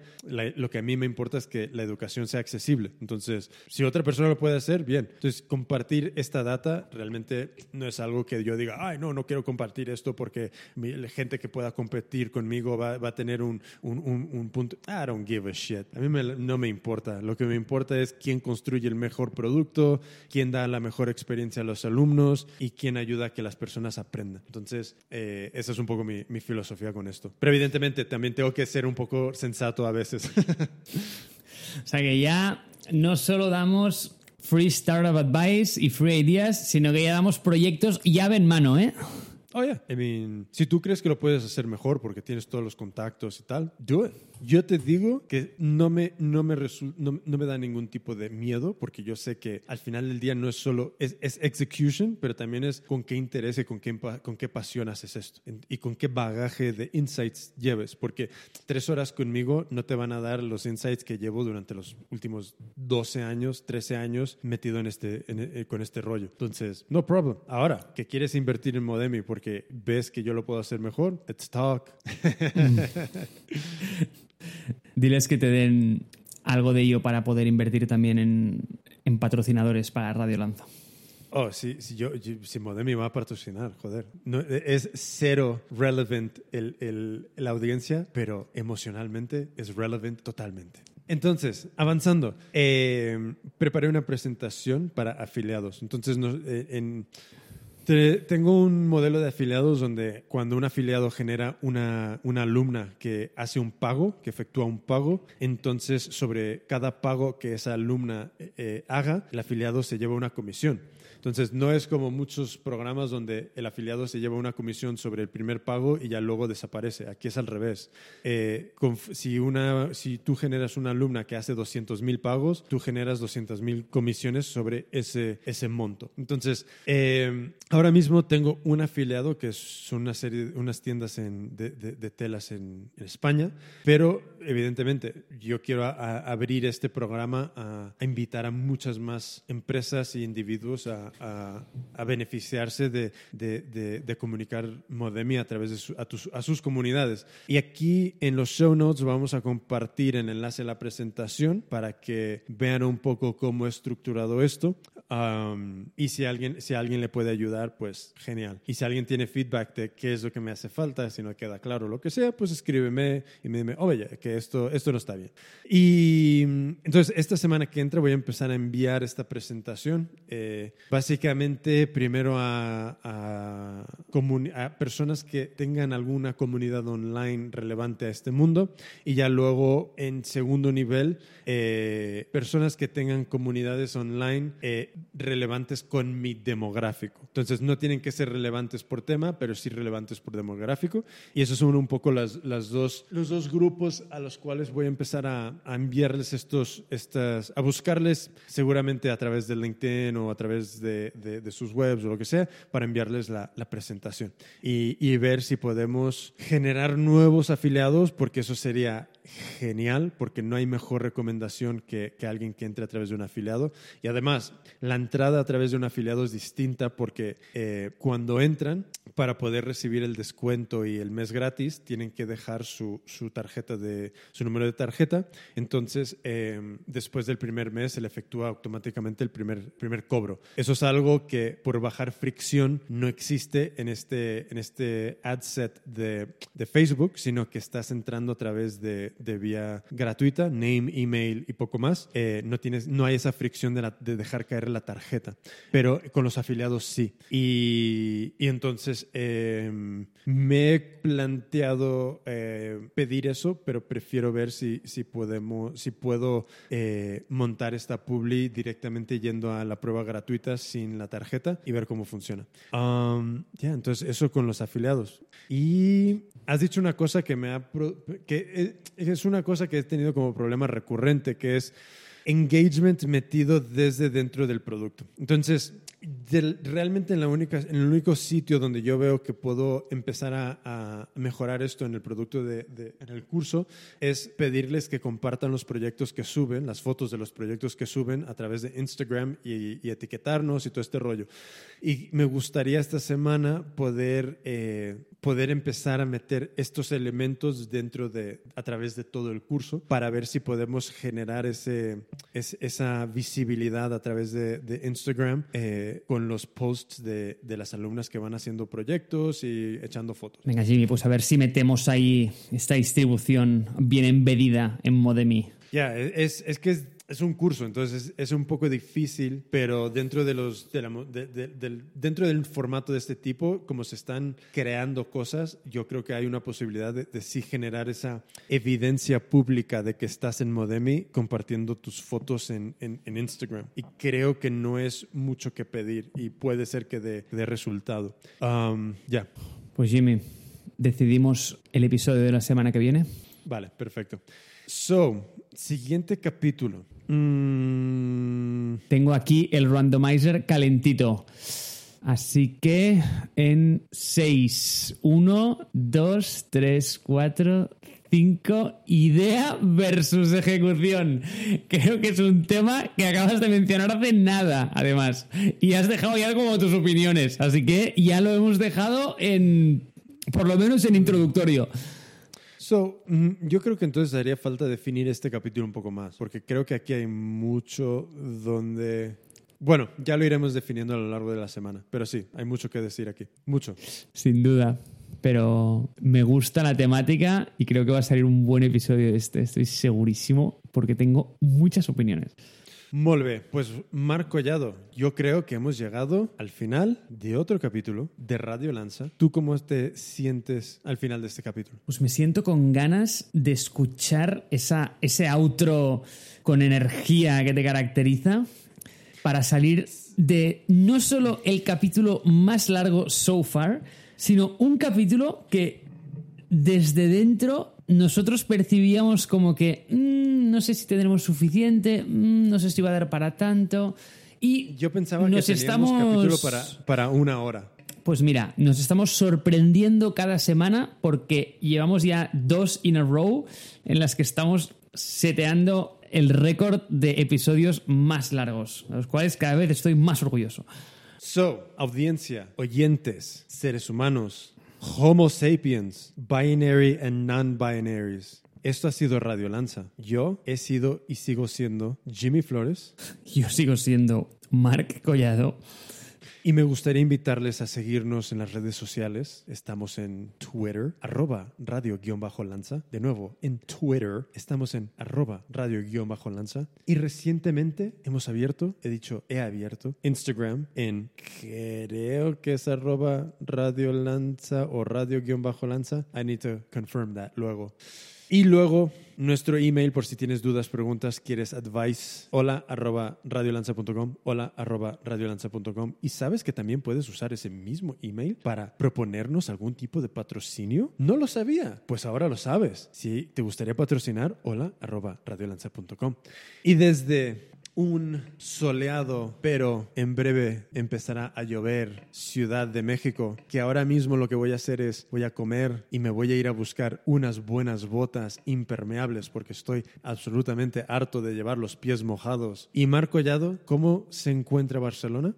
Pues te sorprenderías que Barcelona se encuentra en una especie de clima tropical en el que se puede pasar una semana por encima de los 30 grados y días como hoy, que no son para nada la excepción, realmente el tiempo se vuelve casi, casi, pero de, de verdad, ¿eh? o sea, huracanado, es decir, unos vientos, unas lluvias. Han- o sea, ¿Sabes que hoy han cerrado el aeropuerto de Barcelona durante unas horas por, por, por esto? Wow. Mall heavy. Así que desde una lluviosa Barcelona, aunque en breve espero que de nuevo soleada, como siempre, la caracteriza. Y con esta salida powerful para nuestro episodio más powerful so far, Jimmy, te dejo que lo cierres. Amigos y amigas, con eso dicho, cuiden el planeta. No usen pajitas, también conocidas como popotes en México. Cuiden a las tortugas, aunque esa noticia haya sido total bullshit. Vamos a cuidar el planeta, vamos a cuidarnos unos a los otros, vamos a crear proyectos, vamos a lanzar nuestras ideas para mejorar nuestras vidas, para vivir los lifestyles que nos merecemos y sobre todo para ayudar a que el resto de la humanidad pueda vivir una mejor existencia. Y por eso está Radio Lanza, porque estamos, como he dicho al principio, en una misión de Dios, bien sea el Dios de tu religión, bien sea el Dios de los astros, de los cosmos, de las estrellas. Estamos aquí para compartir nuestros conocimientos, nuestras experiencias, nuestros insights sobre negocio, producto, emprender, diseño y sobre todo yo para compartir mi odio por messages. Marco Collado, te quiero mucho y nos vemos en el siguiente capítulo de Radio Lanza.